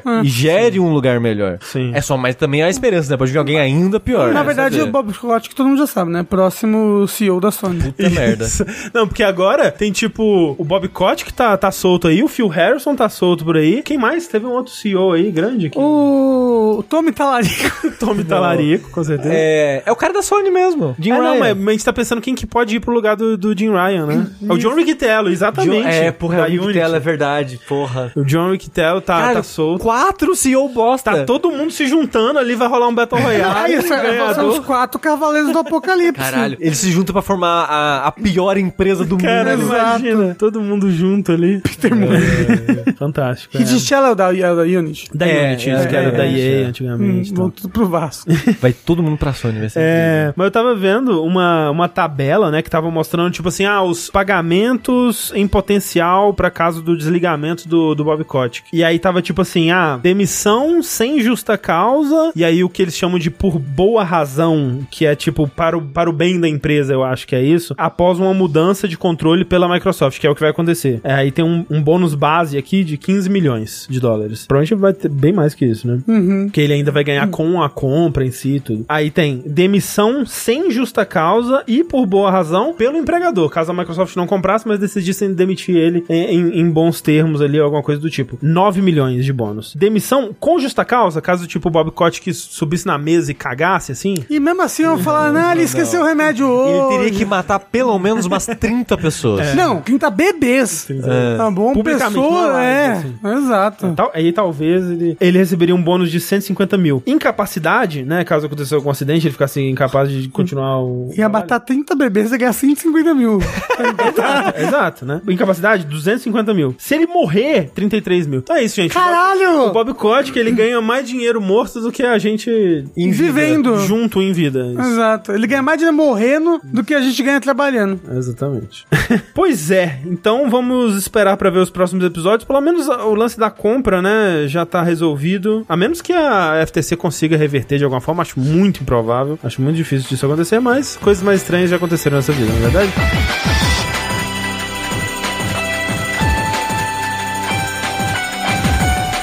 Também tivemos uma notícia hoje, por falar em Microsoft e seus grandes estúdios aí, que Pete Hines está saindo da Bethesda depois de 24 anos de casa. É. Caramba. É. Qual que era o cargo dele mesmo? Ele era o, che- o chefe de, de publishing da Bethesda. Tipo, ele era o, o che- ele era o, o que o, o Shuhei Yoshida era na- no PlayStation, que ele liderava todos os estúdios, assim, né? Mas ele era muito porta-voz também, É, eu ele, sinto, né? tipo, se não era o Todd Howard, era ele em, em apresentações, assim, falando, tipo, e- ele era a cara, né, da Bethesda em eventos e tudo mais. Eu, eu não suporto a cara do Todd Howard. Ah, eu não, não mas é sei. normal.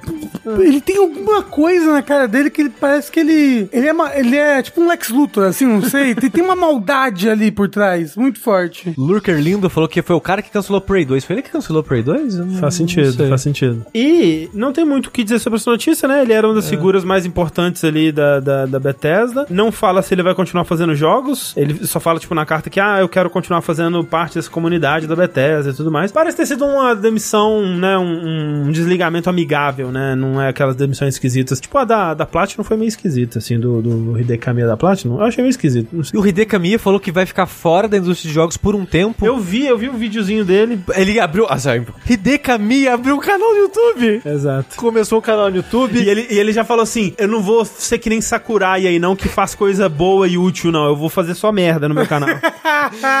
Aí ele fala que ele não vai trabalhar com jogos por um tempo, por um motivo que ele não pode falar. Provavelmente é coisa de contrato, É né? provável. Exclusividade. É, pra não ser exatamente. preso igual o O Yuji Yuji Naka. Naka. É, mas normalmente quando você trabalha, tipo, ah, eu trabalho como desenvolvedor X, e aí eu tô tra- trabalhando nessa tecnologia aqui. Eu não posso sair da empresa e trabalhar Imediatamente. imediatamente trabalhar né, com essa tecnologia ou trabalhar nesse mesmo, nesses mesmos cargos por tanto tempo, por tantos anos, às vezes até. Isso. É. Falaram, Todd Howard é o champanhe de Osasco, ele espanca mulheres, então... Que ele é- isso. Me de Osasco, ele coma cachorro quente de pomba? Pois é, então temos aí mais danças da cadeira, né? Tipo, não foi exatamente uma, uma demissão, né? Mas mais pessoas mudando aí de, de estúdios e cargos e vamos ver o que vem por aí.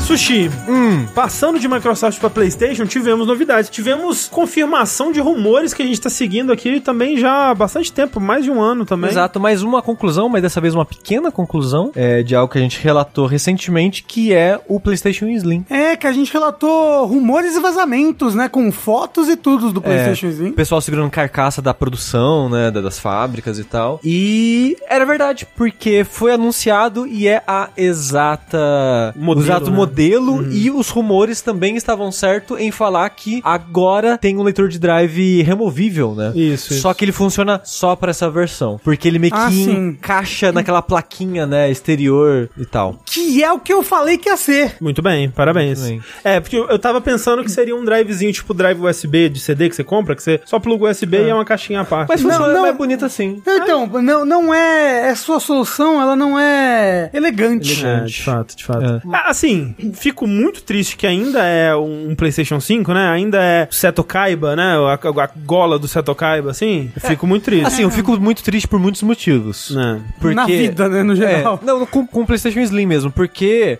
ele tá vindo trazer más notícias no geral, assim. É, ele pro, traz- consu- pro ele- consumidor. Ele, Ele- traz boas notícias e más notícias, é. Ele é, ele é mais capado que o PlayStation normal? Em Ti- que- em que ti- sentido? tipo que Não. nem o PlayStation 3, o primeiro, o Grill, ele era muito po- mais poderoso do que os que vieram depois, Ah. no, né? dos sen- no, PlayStation sentido, não, no 3. não. sentido que ele tinha um Play 2 dentro dele. É, não, Exato. ele, ele é. Por dentro, ele é ou idêntico e tem algumas coisas melhores. Que, na verdade, a única coisa melhor é, é, ele, já- ele vem com mais espaço. Tipo, o É. PS5 normal ele vinha com 800 GB, um negócio assim. Não, tinha de estar 50. é, assim. e ele vai vir com 1 tera. Então, tipo, um pouquinho melhor. É, as né? duas versões, tanto a com leitor quanto a sem leitor, vão vir com 1 tera de memória, agora SSD. Porém, a versão sem disco agora está mais cara, porque antes eram 500 dólares a versão com leitor de disco e 400 a versão digital, e agora a digital é 450 com a que vem com leitor, mantendo o mesmo preço. É, então, tipo, ele colocou ali meio que no, no meio, né? Assim, tipo, entre os dois, a versão digital, que agora aumenta 50 dólares. E eu acho que meio que pra te colocar, pra já comprar a versão com disco, caso você queira, a versão com disco ela custa 500. Porque se você comprar a digital e depois comprar o leitor de disco separado, fica mais caro. porque aí o leitor de disco separado é 80 dólares. É, aí fica um pouquinho mais caro. É, Mas, André, o que vocês não estão falando é que se você quiser deixar o seu PlayStation 5 Slim de pé, você tem que Nossa, comprar isso- a parte. Não, isso daí é um absurdo, assim, tipo,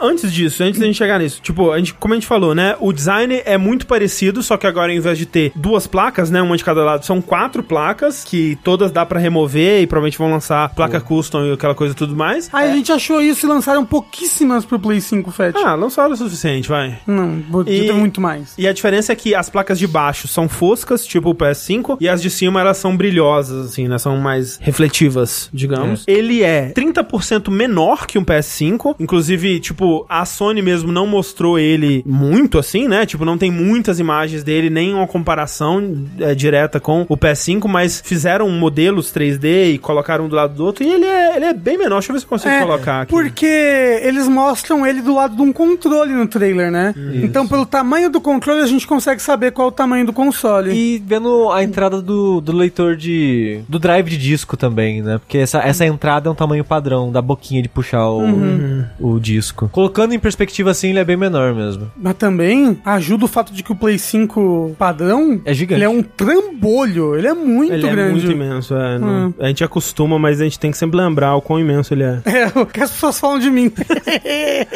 Então ele é consideravelmente menor mesmo, né? Tipo, não é muito menor, não é tipo PS2 Fat pra PS2 Slim, né? ah, mas, Mas nin- é- nin- nenhum vai ser. É, é consideravelmente menor e mais leve, obviamente. Você falou homem de 1,70, mulher de 1,70 exatamente. E aí o lance é, esse novo modelo Slim aí, ele vai passar a ser o único modelo fabricado pela Sony, né? Tipo, o modelo que existe atualmente, ele vai parar de ser fabricado. E essa é a estratégia, né? Por isso que eles estão fazendo esse novo modelo, porque com isso vai ser tanto mais barato de produzir, né? Porque eles estão otimizando a, a produção do, do console, quanto vai ter só um, um SKU, né? Um, um modelo pra ser vendido. Isso, tipo, otimiza a produção, otimiza, tipo, estoque, né? Vai ser muito mais tranquilo de estocar, né? Inventário e tudo mais. Sendo menor, cabe mais no mesmo container. Isso. E centraliza tudo num modelo só e expande a partir do, do drive, É. né? Caso, que a pessoa, caso a pessoa queira. Eu tô olhando assim, Hum. aqui a imagem comparando, é um pouco bonitinha até, sabe? Eu acho ele um pouco mais bonito. É. Ele é um pouco mais bonito porque ele é menor, né? Ele não é, tão agressivo assim. Mas, eu vou puxar de eu tô falando, porque acho que ele tá de pé. E de É. pé ele é bonitinho, né? De- Eu acho ele, eu acho tanto o 5 quanto o Slim aí mais bonito de pé do que deitado. Sim. Mas é.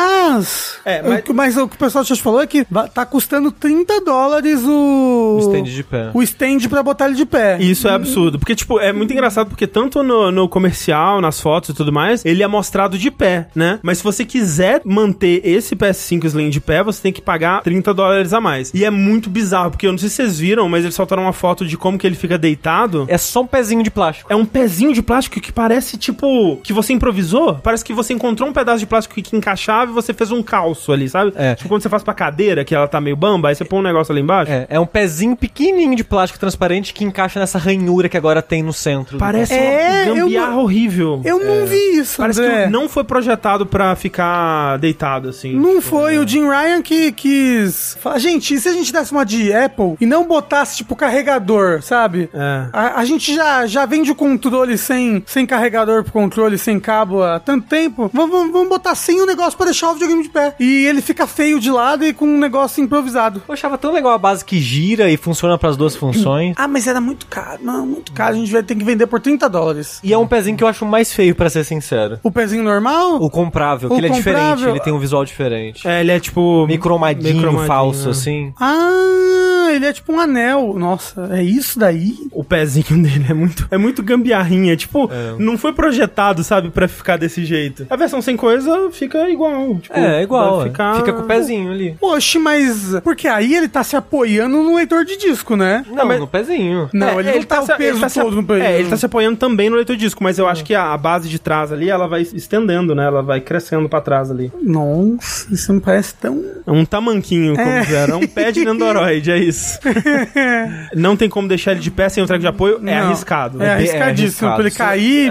Você não vai deixar um negócio de 5 mil reais à mercê É, ali. Inclusive, isso que o Sushi falou, a gente não tem ainda os valores em português, né? Os valores em real. É, ele vai sair em novembro é, nos Estados Unidos, imagino que outros países também, mas não tem informações ainda sobre o lançamento brasileiro. Imagino que deve sair em breve também essas informações, mas da gravação desse podcast ainda não tem. E esse aumento de preço, né? Tipo, é aquela coisa, né? Tipo, pô, os caras estão economizando em vários aspectos, né? Eles estão produzindo um, um console mais barato, que tá agilizando vários processos pra eles e tudo mais. E aí pro consumidor aumenta o valor, né? E a gente entende que, tipo, ok, inflação, né? A inflação tá comendo solta. A gente entende que o PS5 ele era produzido em prejuízo, né? Pra incentivar né, a base instalada e tudo mais. Mas ainda assim, sei lá, sabe? Mesmo nos Estados Unidos, os salários não estão acompanhando essa inflação. Os jogos estão aumentando, aumentaram o preço, né? Tipo, primeiro ó, aumentaram o preço dos jogos, depois aumentou o preço da PS, PS Plus. Aumentou para um caralho. Agora aumentou o preço do PS5, Uhum. né? E se você joga isso pro Brasil, aí, putz, aí vira uma piada, Fudeu. né? Aí, realmente- Já é? era, já era difícil e agora tá impossível. é, tipo, é é aquilo. Você lembra quando a gente quando lançou que a gente falou que esse console provavelmente vai estar mais barato o lançamento do que em outros momentos? É, E é quase realidade. é quase realidade, assim. Tipo, a gente não sabe quão- por quanto ele vai vir, mas virá aí em algum momento. Eu acho bonitinho que agora o botão, o botão de eject, ele vem na parte do leitor de disco, porque o corpo original é, é igual para as duas versões. Eu- Exato. Eu prefiro, viu? Porque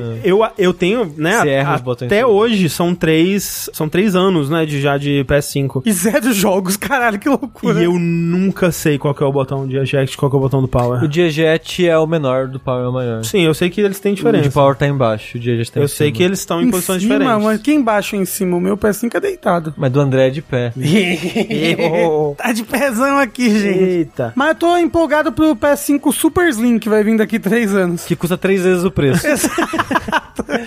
Assim, eu fico triste. E vai ser igualzinho um Polystation. Sabe o que é a coisa mais triste desse PS5 Slim? É que é a prova de que o design dele não foi um acidente. Não foi tipo alguém que tropeçou assim, tipo, ai meu Deus, ai caralho, é esse o design? não, pá, Mas o calma. André estava com muito orgulho no anúncio, André. É. Falou o nome do designer e os caralho na É, época. claramente, né? Claramente, muito orgulho envolvido. Não, ele- não era só uma tentativa de cobrir um acidente que ocorreu. Eles realmente gostaram e, e queriam isso. E ele tem mais USBs. É, ele tem dois USB-C na, na frente, só que só um deles é aquele com energia pra plugar o VR. É, o- O outro é um USB-C normal, sem, né? Só de, de dados, digamos. Como assim? O controle. O controle você vai conseguir carregar e, e comunicar, mas pro. Não, sim. Pro VR precisa daquele super USB-C, eu não sei como Ok. é que chama, mas é, é um, É. é. um que passa mais. mais é, Passa mais- mais dado, energia, passa provavelmente. mais dado, é, Ah, exato. Tá, porque os dois vão carregar o controle, né? Sim, pra, Ok, con- pra ok. controle os dois vão, mas pra VR provavelmente só o que tem. o- Tem um, tem um íconezinho do lado. É, ok. É,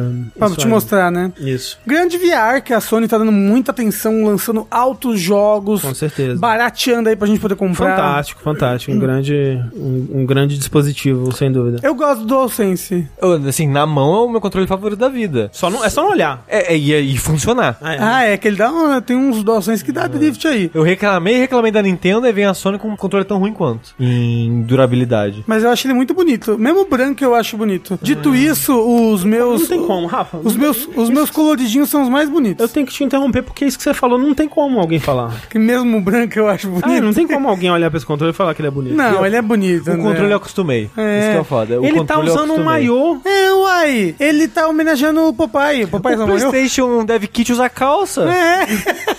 Será que é isso? o PS5 é uma gola. É uma. É uma... O, o Dev Kit é uma calça. Exato. E o controle é um maiô. É um maiozinho. Só falta a gente encontrar onde que tá a roupa de baixo. Uma cuequinha, uma calcinha, alguma coisa. A cuequinha é o, o PlayStation Vita 2 aí, o, o- a telinha Ah, do é, mês. né? Em algum lugar tá É. oculta a cuequinha lá.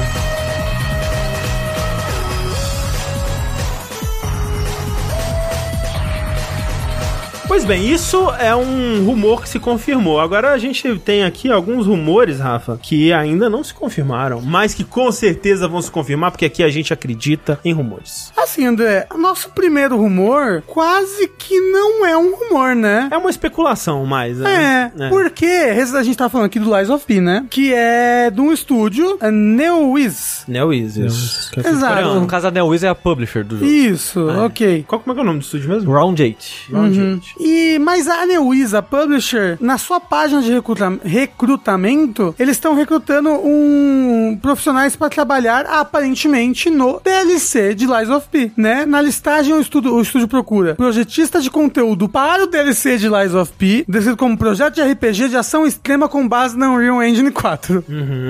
A descrição da vaga diz que está atualmente em em etapa de planejamento e também orgulhosamente descrito como o jogo mais desejado de PlayStation 5. Olha aí. De PlayStation, na verdade. É. Ele tá em destaque hoje em dia na, na PS Uhum. Store mesmo. É, Mas, então, apesar de que, tipo, você quase com um confirmamento, né? Porque é um rumor. Pô, eles estão fazendo DLC de Lies of P e estão recrutando gente. Mas a especulação é que é aquilo que a gente trouxe no- quando a gente tava discutindo os spoilers do Lies of P no, no vértice passado, É. Anterior, isso. Ou no outro, não lembro mais. Uhum. Acho que foi no passado.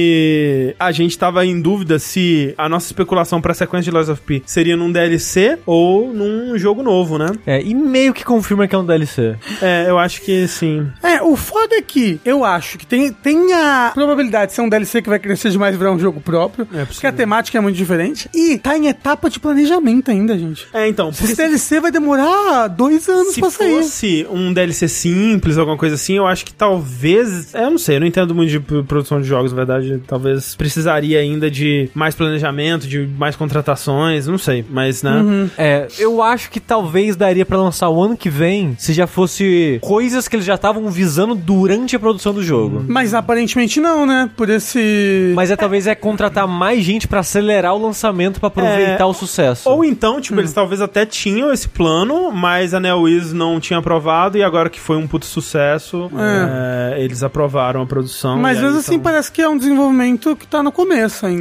sim, sim. E por É. isso eu diria que é um DLC. Um DLC vai demorar uns Sim, é talvez. dois anos, É, talvez. É. eu acho que talvez ano que vem, mas mais certo é 2025. Né. Porque o Lies of P mesmo, como é um estúdio pequeno, demorou bastante pra eles fazerem. bastante. Exato. Mas bom, pelo menos já tem uma boa base do, do quanto que eles vão mudar ou não, né? Mas sabe o que, que tem uma boa base também, André? O quê? Um tal de jogo de uma desenvolvedora indie aí que se chama Elden Ring, Ah. o jogo. A, a desenvolvedora chamada Ah. Ring? Exato. Que a gente sabe que já foi anunciado, foi anunciado no começo desse ano. Janeiro desse ano, né? Fevereiro, Tipo, eu Fevereiro, acho. é. Que é o Shadows of the Edge Tree. Shadow of the Edge Tree. Shadow of the Edge Tree. Isso, é uma Da- sombra só. A sombra da Tervore, Tervo. É, né, em Tervore. português. Excelente tradução. E um leaker, Um né? monstro do Resident Evil? Exato, um informante. Ele chega assim. "Ah!" A língua pra fora, Tá subindo no teto. Rastejando. Ah, eu, eu entrando na, na Dark Room. Rastejando com a língua de fora. Exato. É. As pessoas. Ah, correndo. Mas não tá porque tá na Dark Room, ninguém tá vendo. É, mas eu grito, né? É foda. É, mas olha só. Esse leaker, esse informante, Zeostorm, que é um leaker especializado na From Software, publicou. É o leaker que é o Zyle Storm, você falou o nome dele, perdão. Sim. Que, pra quem lembra, eu falei há um bom tempo atrás de um suposto leak que ele trouxe, não foi ele que vazou, mas passaram, né, pra ele e tal, que é aquele jogo da From Software de Mago. Aham, que a gente conversou um monte sobre ele hoje na live de É, tarde. que o nome do protótipo, do projeto, né, aparentemente é Spellbound, se for verdade, e que o próximo jogo da From vai ser um Souls-like focado em magia. E esse cara foi uma das pessoas que, né, colocou no mundo esse rumor aí. Dito também. isso, a gente tá esperando porrada mais até agora. Mas pode ser magia maia. É, Mas peraí, Uh. o- esse, esse, esse rumor é relacionado a Elden Ring também ou outro jogo? Não, é Não, outro é jogo. outro jogo. Seria o próximo jogo da From Software. É depois Próximo do Armored Souls, Core. Que assim. seria vibe mundo aberto também? É. Que seria, ele teria tipo uma grande dungeon central, que seria uma cidade, e ele teria uma área aberta ao redor, assim, menor do que Elden Ring, mas ainda Ah, seria uma Hum. entendi. área É. aberta. Aí, aí no- nos vazamentos, né, fala que é tipo, é como se fosse uma Legacy Dungeon do triplo do tamanho normal. Então é, um- é uma dungeonzaça que é a cidade. E fora da cidade tem uma área de, né, de mundo aberto que falam que é tipo por volta de 20% do Elden Ring. Sei. Então, tipo, é um jogo menor. Umas 20 horas. É, umas Ah, 20 horas. É, mas usando essa parada da tecnologia do mundo aberto ainda, e das dungeons e tudo mais. Sei, entendi. Ah, tipo um Majora's Mask, exatamente. Mas então, esse, esse mesmo informante diz aí que conseguiu informações de que o DLC de Elden Ring, o Sombra da Térvore, está, planejando para ser- está planejado para ser lançado no dia 5 de fevereiro de 2024, no que vem, e a revelação dessa data, mais um trailer, virá aí no Game Awards, agora no final do ano. Parece plausível, o Geoff Keighley tem tido aí... Foi ele que f- revelou o primeiro trailer, né, do Elden Ring, né? Sekiro também foi primeiro no Game Dark Awards, Souls né? 2 Dark também. Souls 2, O exato. 2 foi no Game Awards? Não lembro. Então, parece bastante plausível, na verdade. Só que ele também disse, né, o, o Zion Storm aí, que essa- essa- esse vazamento, ele não vem de fontes internas da, da From, né? Uhum. Tipo, são, não, não são pessoas que saberiam necessariamente de primeira mão. Talvez seja uma fonte do Game Awards, por exemplo. É, que, né... Vazou de alguma vazou forma. de alguma forma. Ah, Uhum. é mais fácil vazar, acho que inclusive do Game Awards, É, do sim, que sim. de dentro da própria empresa. Dito isso, todo jogo da From vaza. É. Tem um espião lá. É, não, não o jogo em si, mas informações do jogo. Sim, sim. Beleza, então, rumores vindo aí. Esses foram os nossos, o nosso bloquinho de rumores, sempre tem que ter. Sempre tem que ter. E que virou três rumores, porque o Sushi ainda colocou o novo jogo aí É, da From. que a gente já falou antes já. É, É. Já, fa- já brevemente, assim. Então tá aí.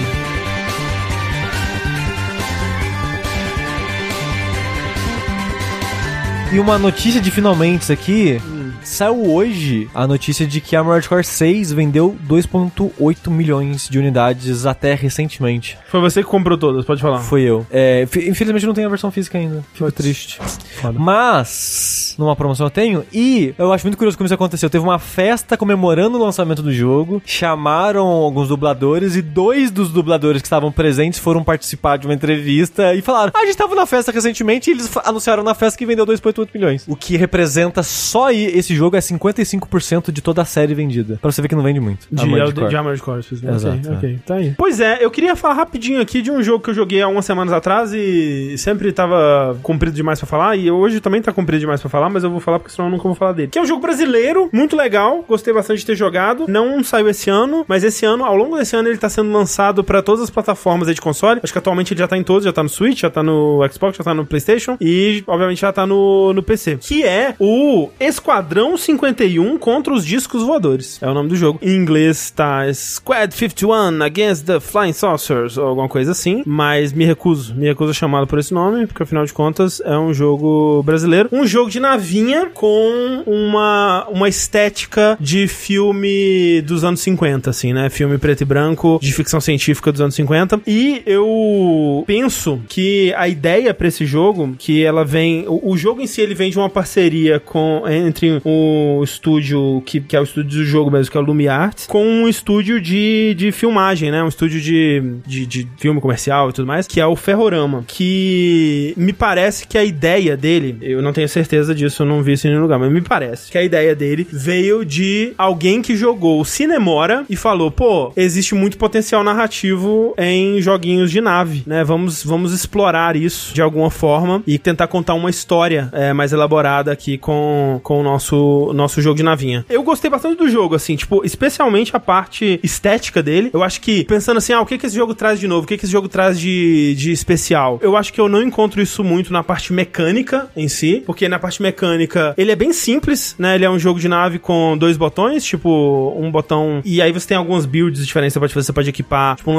lança-chamas, uma, uma bomba, é, um míssil e tal. Mas é sempre uma arma principal e uma arma, uma arma secundária. O seu avião, por exemplo, ele é. ele muda de acordo com a narrativa. Tipo, são 11 missões e todas elas vão seguindo uma história bem linear, bem, bem guiada, né? Entre elas, das missões desses, desse, desse Esquadrão 51 contra os alienígenas, olha só quem diria. E você vai acompanhando essa história. E aí, quando convém a história, você tá com um avião maior, você tá com um avião mais ágil, você tá controlando um avião dos alienígenas, por exemplo. E ele é, é mecanicamente bem simples, assim. Você vai nas fases acumulando pontos, e esses pontos vão sendo acumulados mesmo quando você morre. E à medida que você vai acumulando ele, você vai desbloqueando melhorias, que são tipo, ah, é, atualizar as armas, diminuir a hitbox do avião, ter mais vidas antes de dar game over e tal. E você vai equipar algumas dessas e meio que construir uma build sua pra enfrentar as fases e tudo mais. Mas o que esse jogo, o- onde esse jogo me encanta é realmente na parte estética, na- no, no- no visual dele, em toda a construção visual, especialmente essa parte de, de filmagem, né? Que ele tem cutscenes filmadas, né, com atores é, humanos humanos. E assim, é surpreendentemente bem feito, dado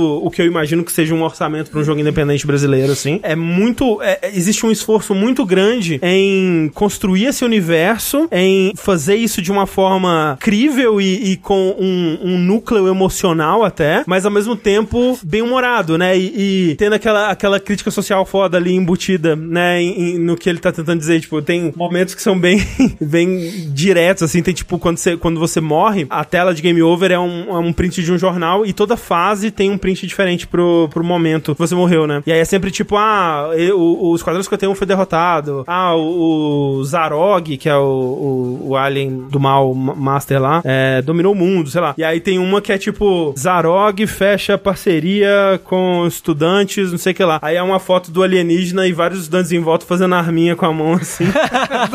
Então tem várias dessas coisinhas assim que eu achei bem, bem divertido. Mas assim, muito cuidado, muito esforço foi, foi feito pra recriar essa estética, né? Então não é só um filme com filtro preto e branco, com grão de, de, de filme em cima, distorções e tudo mais, não. O, o estilo que é filmado, a estética dos efeitos especiais, da maquiagem, né? A roupa dos alienígenas, tudo isso tá tentando remeter a um, esti- um tipo de filme muito específico. E até a parte 3D, né? Porque, tipo, você tem essas cutscenes que são filmadas, mas quando vai pro jogo, vai pro 3D. E você vê que, tipo, o seu avião, por exemplo, e, e os objetos, né? Os, os, os alienígenas, né? Os disco voadores, você vê que, tipo, eles foram animados pra parecer que eles estão sendo pendurados por um fio. Você vê que, tipo, alguém pensou nisso, assim, sabe? Você tem um- um- um- uma fase que tem uns monstros andando pela, pela cidade, assim, tipo uns Godzillas, assim. Você vê que eles tentaram animar como se fosse alguém numa fantasia de borracha. Outro inimigo é um, um pássaro humanoide, assim, que você vê que ele foi tentado animar como se fosse stop motion, né? Você vê que tem certos inimigos, certas naves alienígenas que elas se movimentam diferente da outra, porque por conta de como ela se movimenta, de como ela opera, ela teria que ter sido feita com stop motion, ou ela teria que ter sido feita com um objeto sendo segurado por um, um cordão, alguma coisa assim. Então, esse tipo de detalhe eu achei muito impressionante, é muito consistente no, no, no jogo inteiro. Tanto, tipo, cenários, assim, que você vê que parecem projeções de filme mesmo no fundo da tela, assim. Eu gostei demais, assim, tipo, é um jogo simples mecanicamente, ele é bem curto, ele tem, tipo, 11 fases, você consegue terminar ele Numa em- sentada? É, tipo, em coisa de, tipo, uma, duas horas, assim, você consegue terminar se você for direto. Ele é um tanto desafiador no começo, principalmente quando você tá sem os, os upgrades, mas à medida que você vai liberando eles, vai ficando mais tranquilo de, de progredir. É, eu não zerei ele, eu joguei acho que umas 5 fases e a primeira foi a mais difícil de todas. É, é bem isso mesmo. Depois ele ficando bem mais tranquilo. E aí, se, tipo, se você quiser, tem desafios pra você tentar conseguir três estrelas em todas as fases. Tem, tipo, desafio de passar as fases sem, sem morrer, mas é meio que isso, assim. Mas, pô, muito legal, muito bem feito, muito bem produzido. Eu acabei indo atrás do- dos troféus dele tudo no, no, no PlayStation, empolguei. Não, não É, tem platina. não tem platina, porque ele, ele saiu. Não existe uma versão dele pra PS5, né? E no, no, no PS4 não eram todos os jogos que tinham platina ainda. Então, mas, mas ainda assim, foi divertido correr ele é de atrás que do ano? troféu. Do ano passado. Ah. Ele saiu pra PC originalmente e depois pra. Tá, esse, ao longo desse ano ele tá saindo pra, pros consoles. É que o Sansigolo tá falando no chat que tava na BGS 2018. É, não, ele tá, ele tá por aí há mais tempo, mas lançou, lançou ano passado. É, Esquadrão 51 contra os alienígenas, eu recomendo bastante. Deixa eu ver aqui, uma nota naval, talvez. Olha! para Esquadrão 51 e os alienígenas. Mas eu nem sei o que é uma nota naval. Uma nota naval, Rafa, é o nosso sistema desnecessariamente complicado de avaliar jogos, onde ao invés de dar uma nota ou uma letra ou um número para um jogo, a gente dá uma nota que é uma letra e um número. A letra simboliza a qualidade, o número simboliza a interessância. E a gente representa isso num plano cartesiano, onde o eixo X é a interessância e o eixo Y é a qualidade. E eu vou dar para Esquadrão 51 contra os. Porra, eu falei Esquadrão 51 contra os alienígenas o tempo todo, né? É Esquadrão 51 contra os discos voadores. Importante. E que às vezes eles vão lançar um 2 que é contra os alienígenas, aí É vai todo mundo verdade. confundir. Eu vou dar a nota D8. Então dê 8 pro jogo, André. Um D8 para Esquadrão 51 contra os discos voadores. É um jogo simples, mas muito divertido, muito interessante, muito bem produzido no geral. Gostei bastante da experiência. E com isso, vocês têm mais algum finalmente? Mais alguma coisa que vocês querem trazer para a nossa Não. mesa de hoje? Eu não lembro nada que eu fiz mais. Tá Estou na minha contemplado. Está contemplado. vida. É, teve o Barzinho Gamer, mas só eu fui. e Só, o Tengu. só, só Rafa, sozinho. Exato, é Eu fui O no ônibus ônibus passou tranquilo esse ano. É. O- não, o Tengu foi também. Olha que louco, eu estava no barzinho, aí eu fui com fome, né? Que eu não tinha jantado. Pra quem não sabe, tem um clássico barzinho pós-BGS. Exato, o barzinho Jorna Games. É, o- dizem que se caiu uma bomba ali, fudeu, acabou o jornalismo de games no Brasil. Bom, se não caiu nenhuma Muitos bomba anos. aí já tá acabando, né? Assim, o- os ônibus já quase acabam, então quem dirá tá uma Os né? bomba. outros, depois eles começam a, a serem felizes lá. Eles começam a "Ê, ficar todo mundo feliz, não sei. E aí eu falei, nossa, tô com fome. Vamos. Vou, pe- peguei o Yoshi. Falei, Yoshi, Pegou o vamos." Yoshi? Peguei. Falei, vamos pro McDonald's, Yoshi. Aí ele, vamos, vamos, bora lá. Aí fomos andando naquele naquele lugar estranho pra caralho. Santana ali, que parece. Santana tem um lugar que é perigoso, gente. Ou pelo menos parece muito perigoso. O viaduto que eu diga. Aí chegamos lá no McDonald's, tem tava lá. Uhum. Olha aí. comendo um McDonald's. E aí, isso não é uma publi, ok? Eu comi aquele Mac Elite lá, novo, alguma coisa, alguma coisa Elite. É bom? André, talvez eu esteja sendo emocionado aqui. Melhor lanche do McDonald's. O que não é grande coisa, né? Vamos não, ser sinceros. André, André, não, mas eu, pô, A eu gente- gosto a do gente- McDonald's. a gente comeu no McDonald's na BGS e só confirmou a, a Não, minha não, opinião não. de sempre, que é: não tem como você comer no McDonald's e sair satisfeito. Não, não, não, não, não. Aquele McDonald's tava muito triste da BGS. Tava triste. Tava meio frio mesmo, né? Não tinha nenhum lanche sem cebola. O André ficou tendo que tirar cebola por cebola do lanche dele. Mas, nossa, esse daqui é muito gostoso, né? Mas o negócio dele, André, emocionalmente, é que ele é um sanduíche de frango com uma geleia de pimenta muito gostosa. Ok, nossa. ok, ok. E assim, talvez a pessoa tenha caprichado na minha, porque vinha muita geleia. Vinha muito. vinha- Ah, vinha alface pra caralho, geleia pra caralho. Tava, ó, tava muito top. Eu queria muito ir pra casa agora e comer um sanduíche desse. Então fica aqui o meu finalmente também, que eu comi uma pamonha de Romeu e Julieta, ou seja, uma pamonha com goiabada e queijo. Meu ousado. Deus. E foi uma das melhores coisas que eu já comi é, na minha vida. Eu fico sonhando com ela agora. Eu não esperava por isso, eu achava que o André ia olhar isso e ia fazer igual o gato cavando, assim. Mas assim, sabe o que é interessante? Porque eu, se coubesse a mim, eu não, com- não compraria essa, porque eu teria medo. Mas a, a Clarice que me trouxe, a Clarice que foi a, a Harbinger da pamonha, É o apelido dela, né? No, no Discord, ela é Harbinger da né? a, a pamonha. Harbinger da pamonha, ela trouxe pra mim e, putz, foi bom, viu? Hum. Foi, foi uma coisa realmente, Eu quero uma pamonha também. é isso. Mas, André, come esse sanduíche, muito bom. Tá bom. Alguma coisa elite. Alguma coisa elite, vou procurar, com certeza. É isso, gente. Então a gente encerra por aqui. Enquanto eu não como mais um pamonha de Romeu e Julieta, eu sou o André Campos. Eu sou a pimenta. Eu sou um Mac Crisp Elite. E até a próxima, gente. Tchau, tchau! Tchau!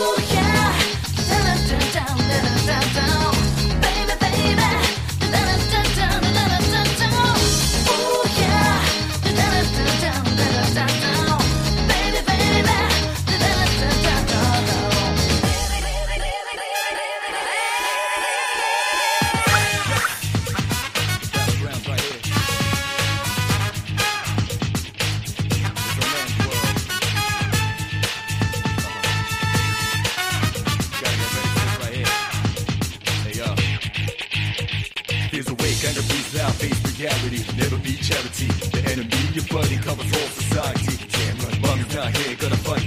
All night, right here, shadow 10 o'clock direction. Seize the moment, destroy the nation. You rhyme slow motion, any motivation. Freaked out now, and then on arrival. Round up around, sit out, all over. Rhyme like a rolling stone, calm in the crowd. Watch out the moon, they diss you out. Just what this sound and rhymes whole ground. Surround up, don't ease the pace, cause enemies brutal. Form of the truth, there ain't no truth. You're the only one, one world, one love. But the battle goes on, shadows all mass destruction.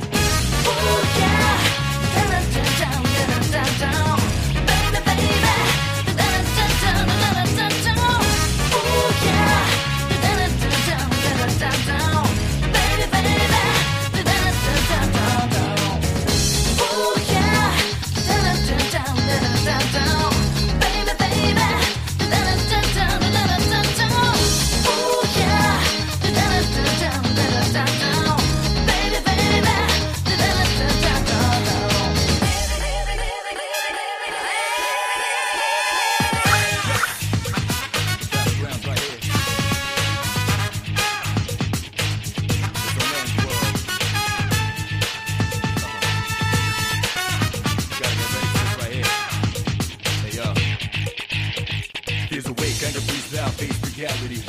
your buddy covers whole society. Damn right, mommy's not here, gonna fight.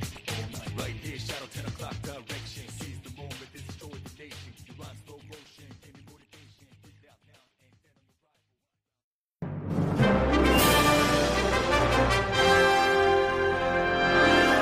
on your rival. Esse podcast foi editado por Pelux.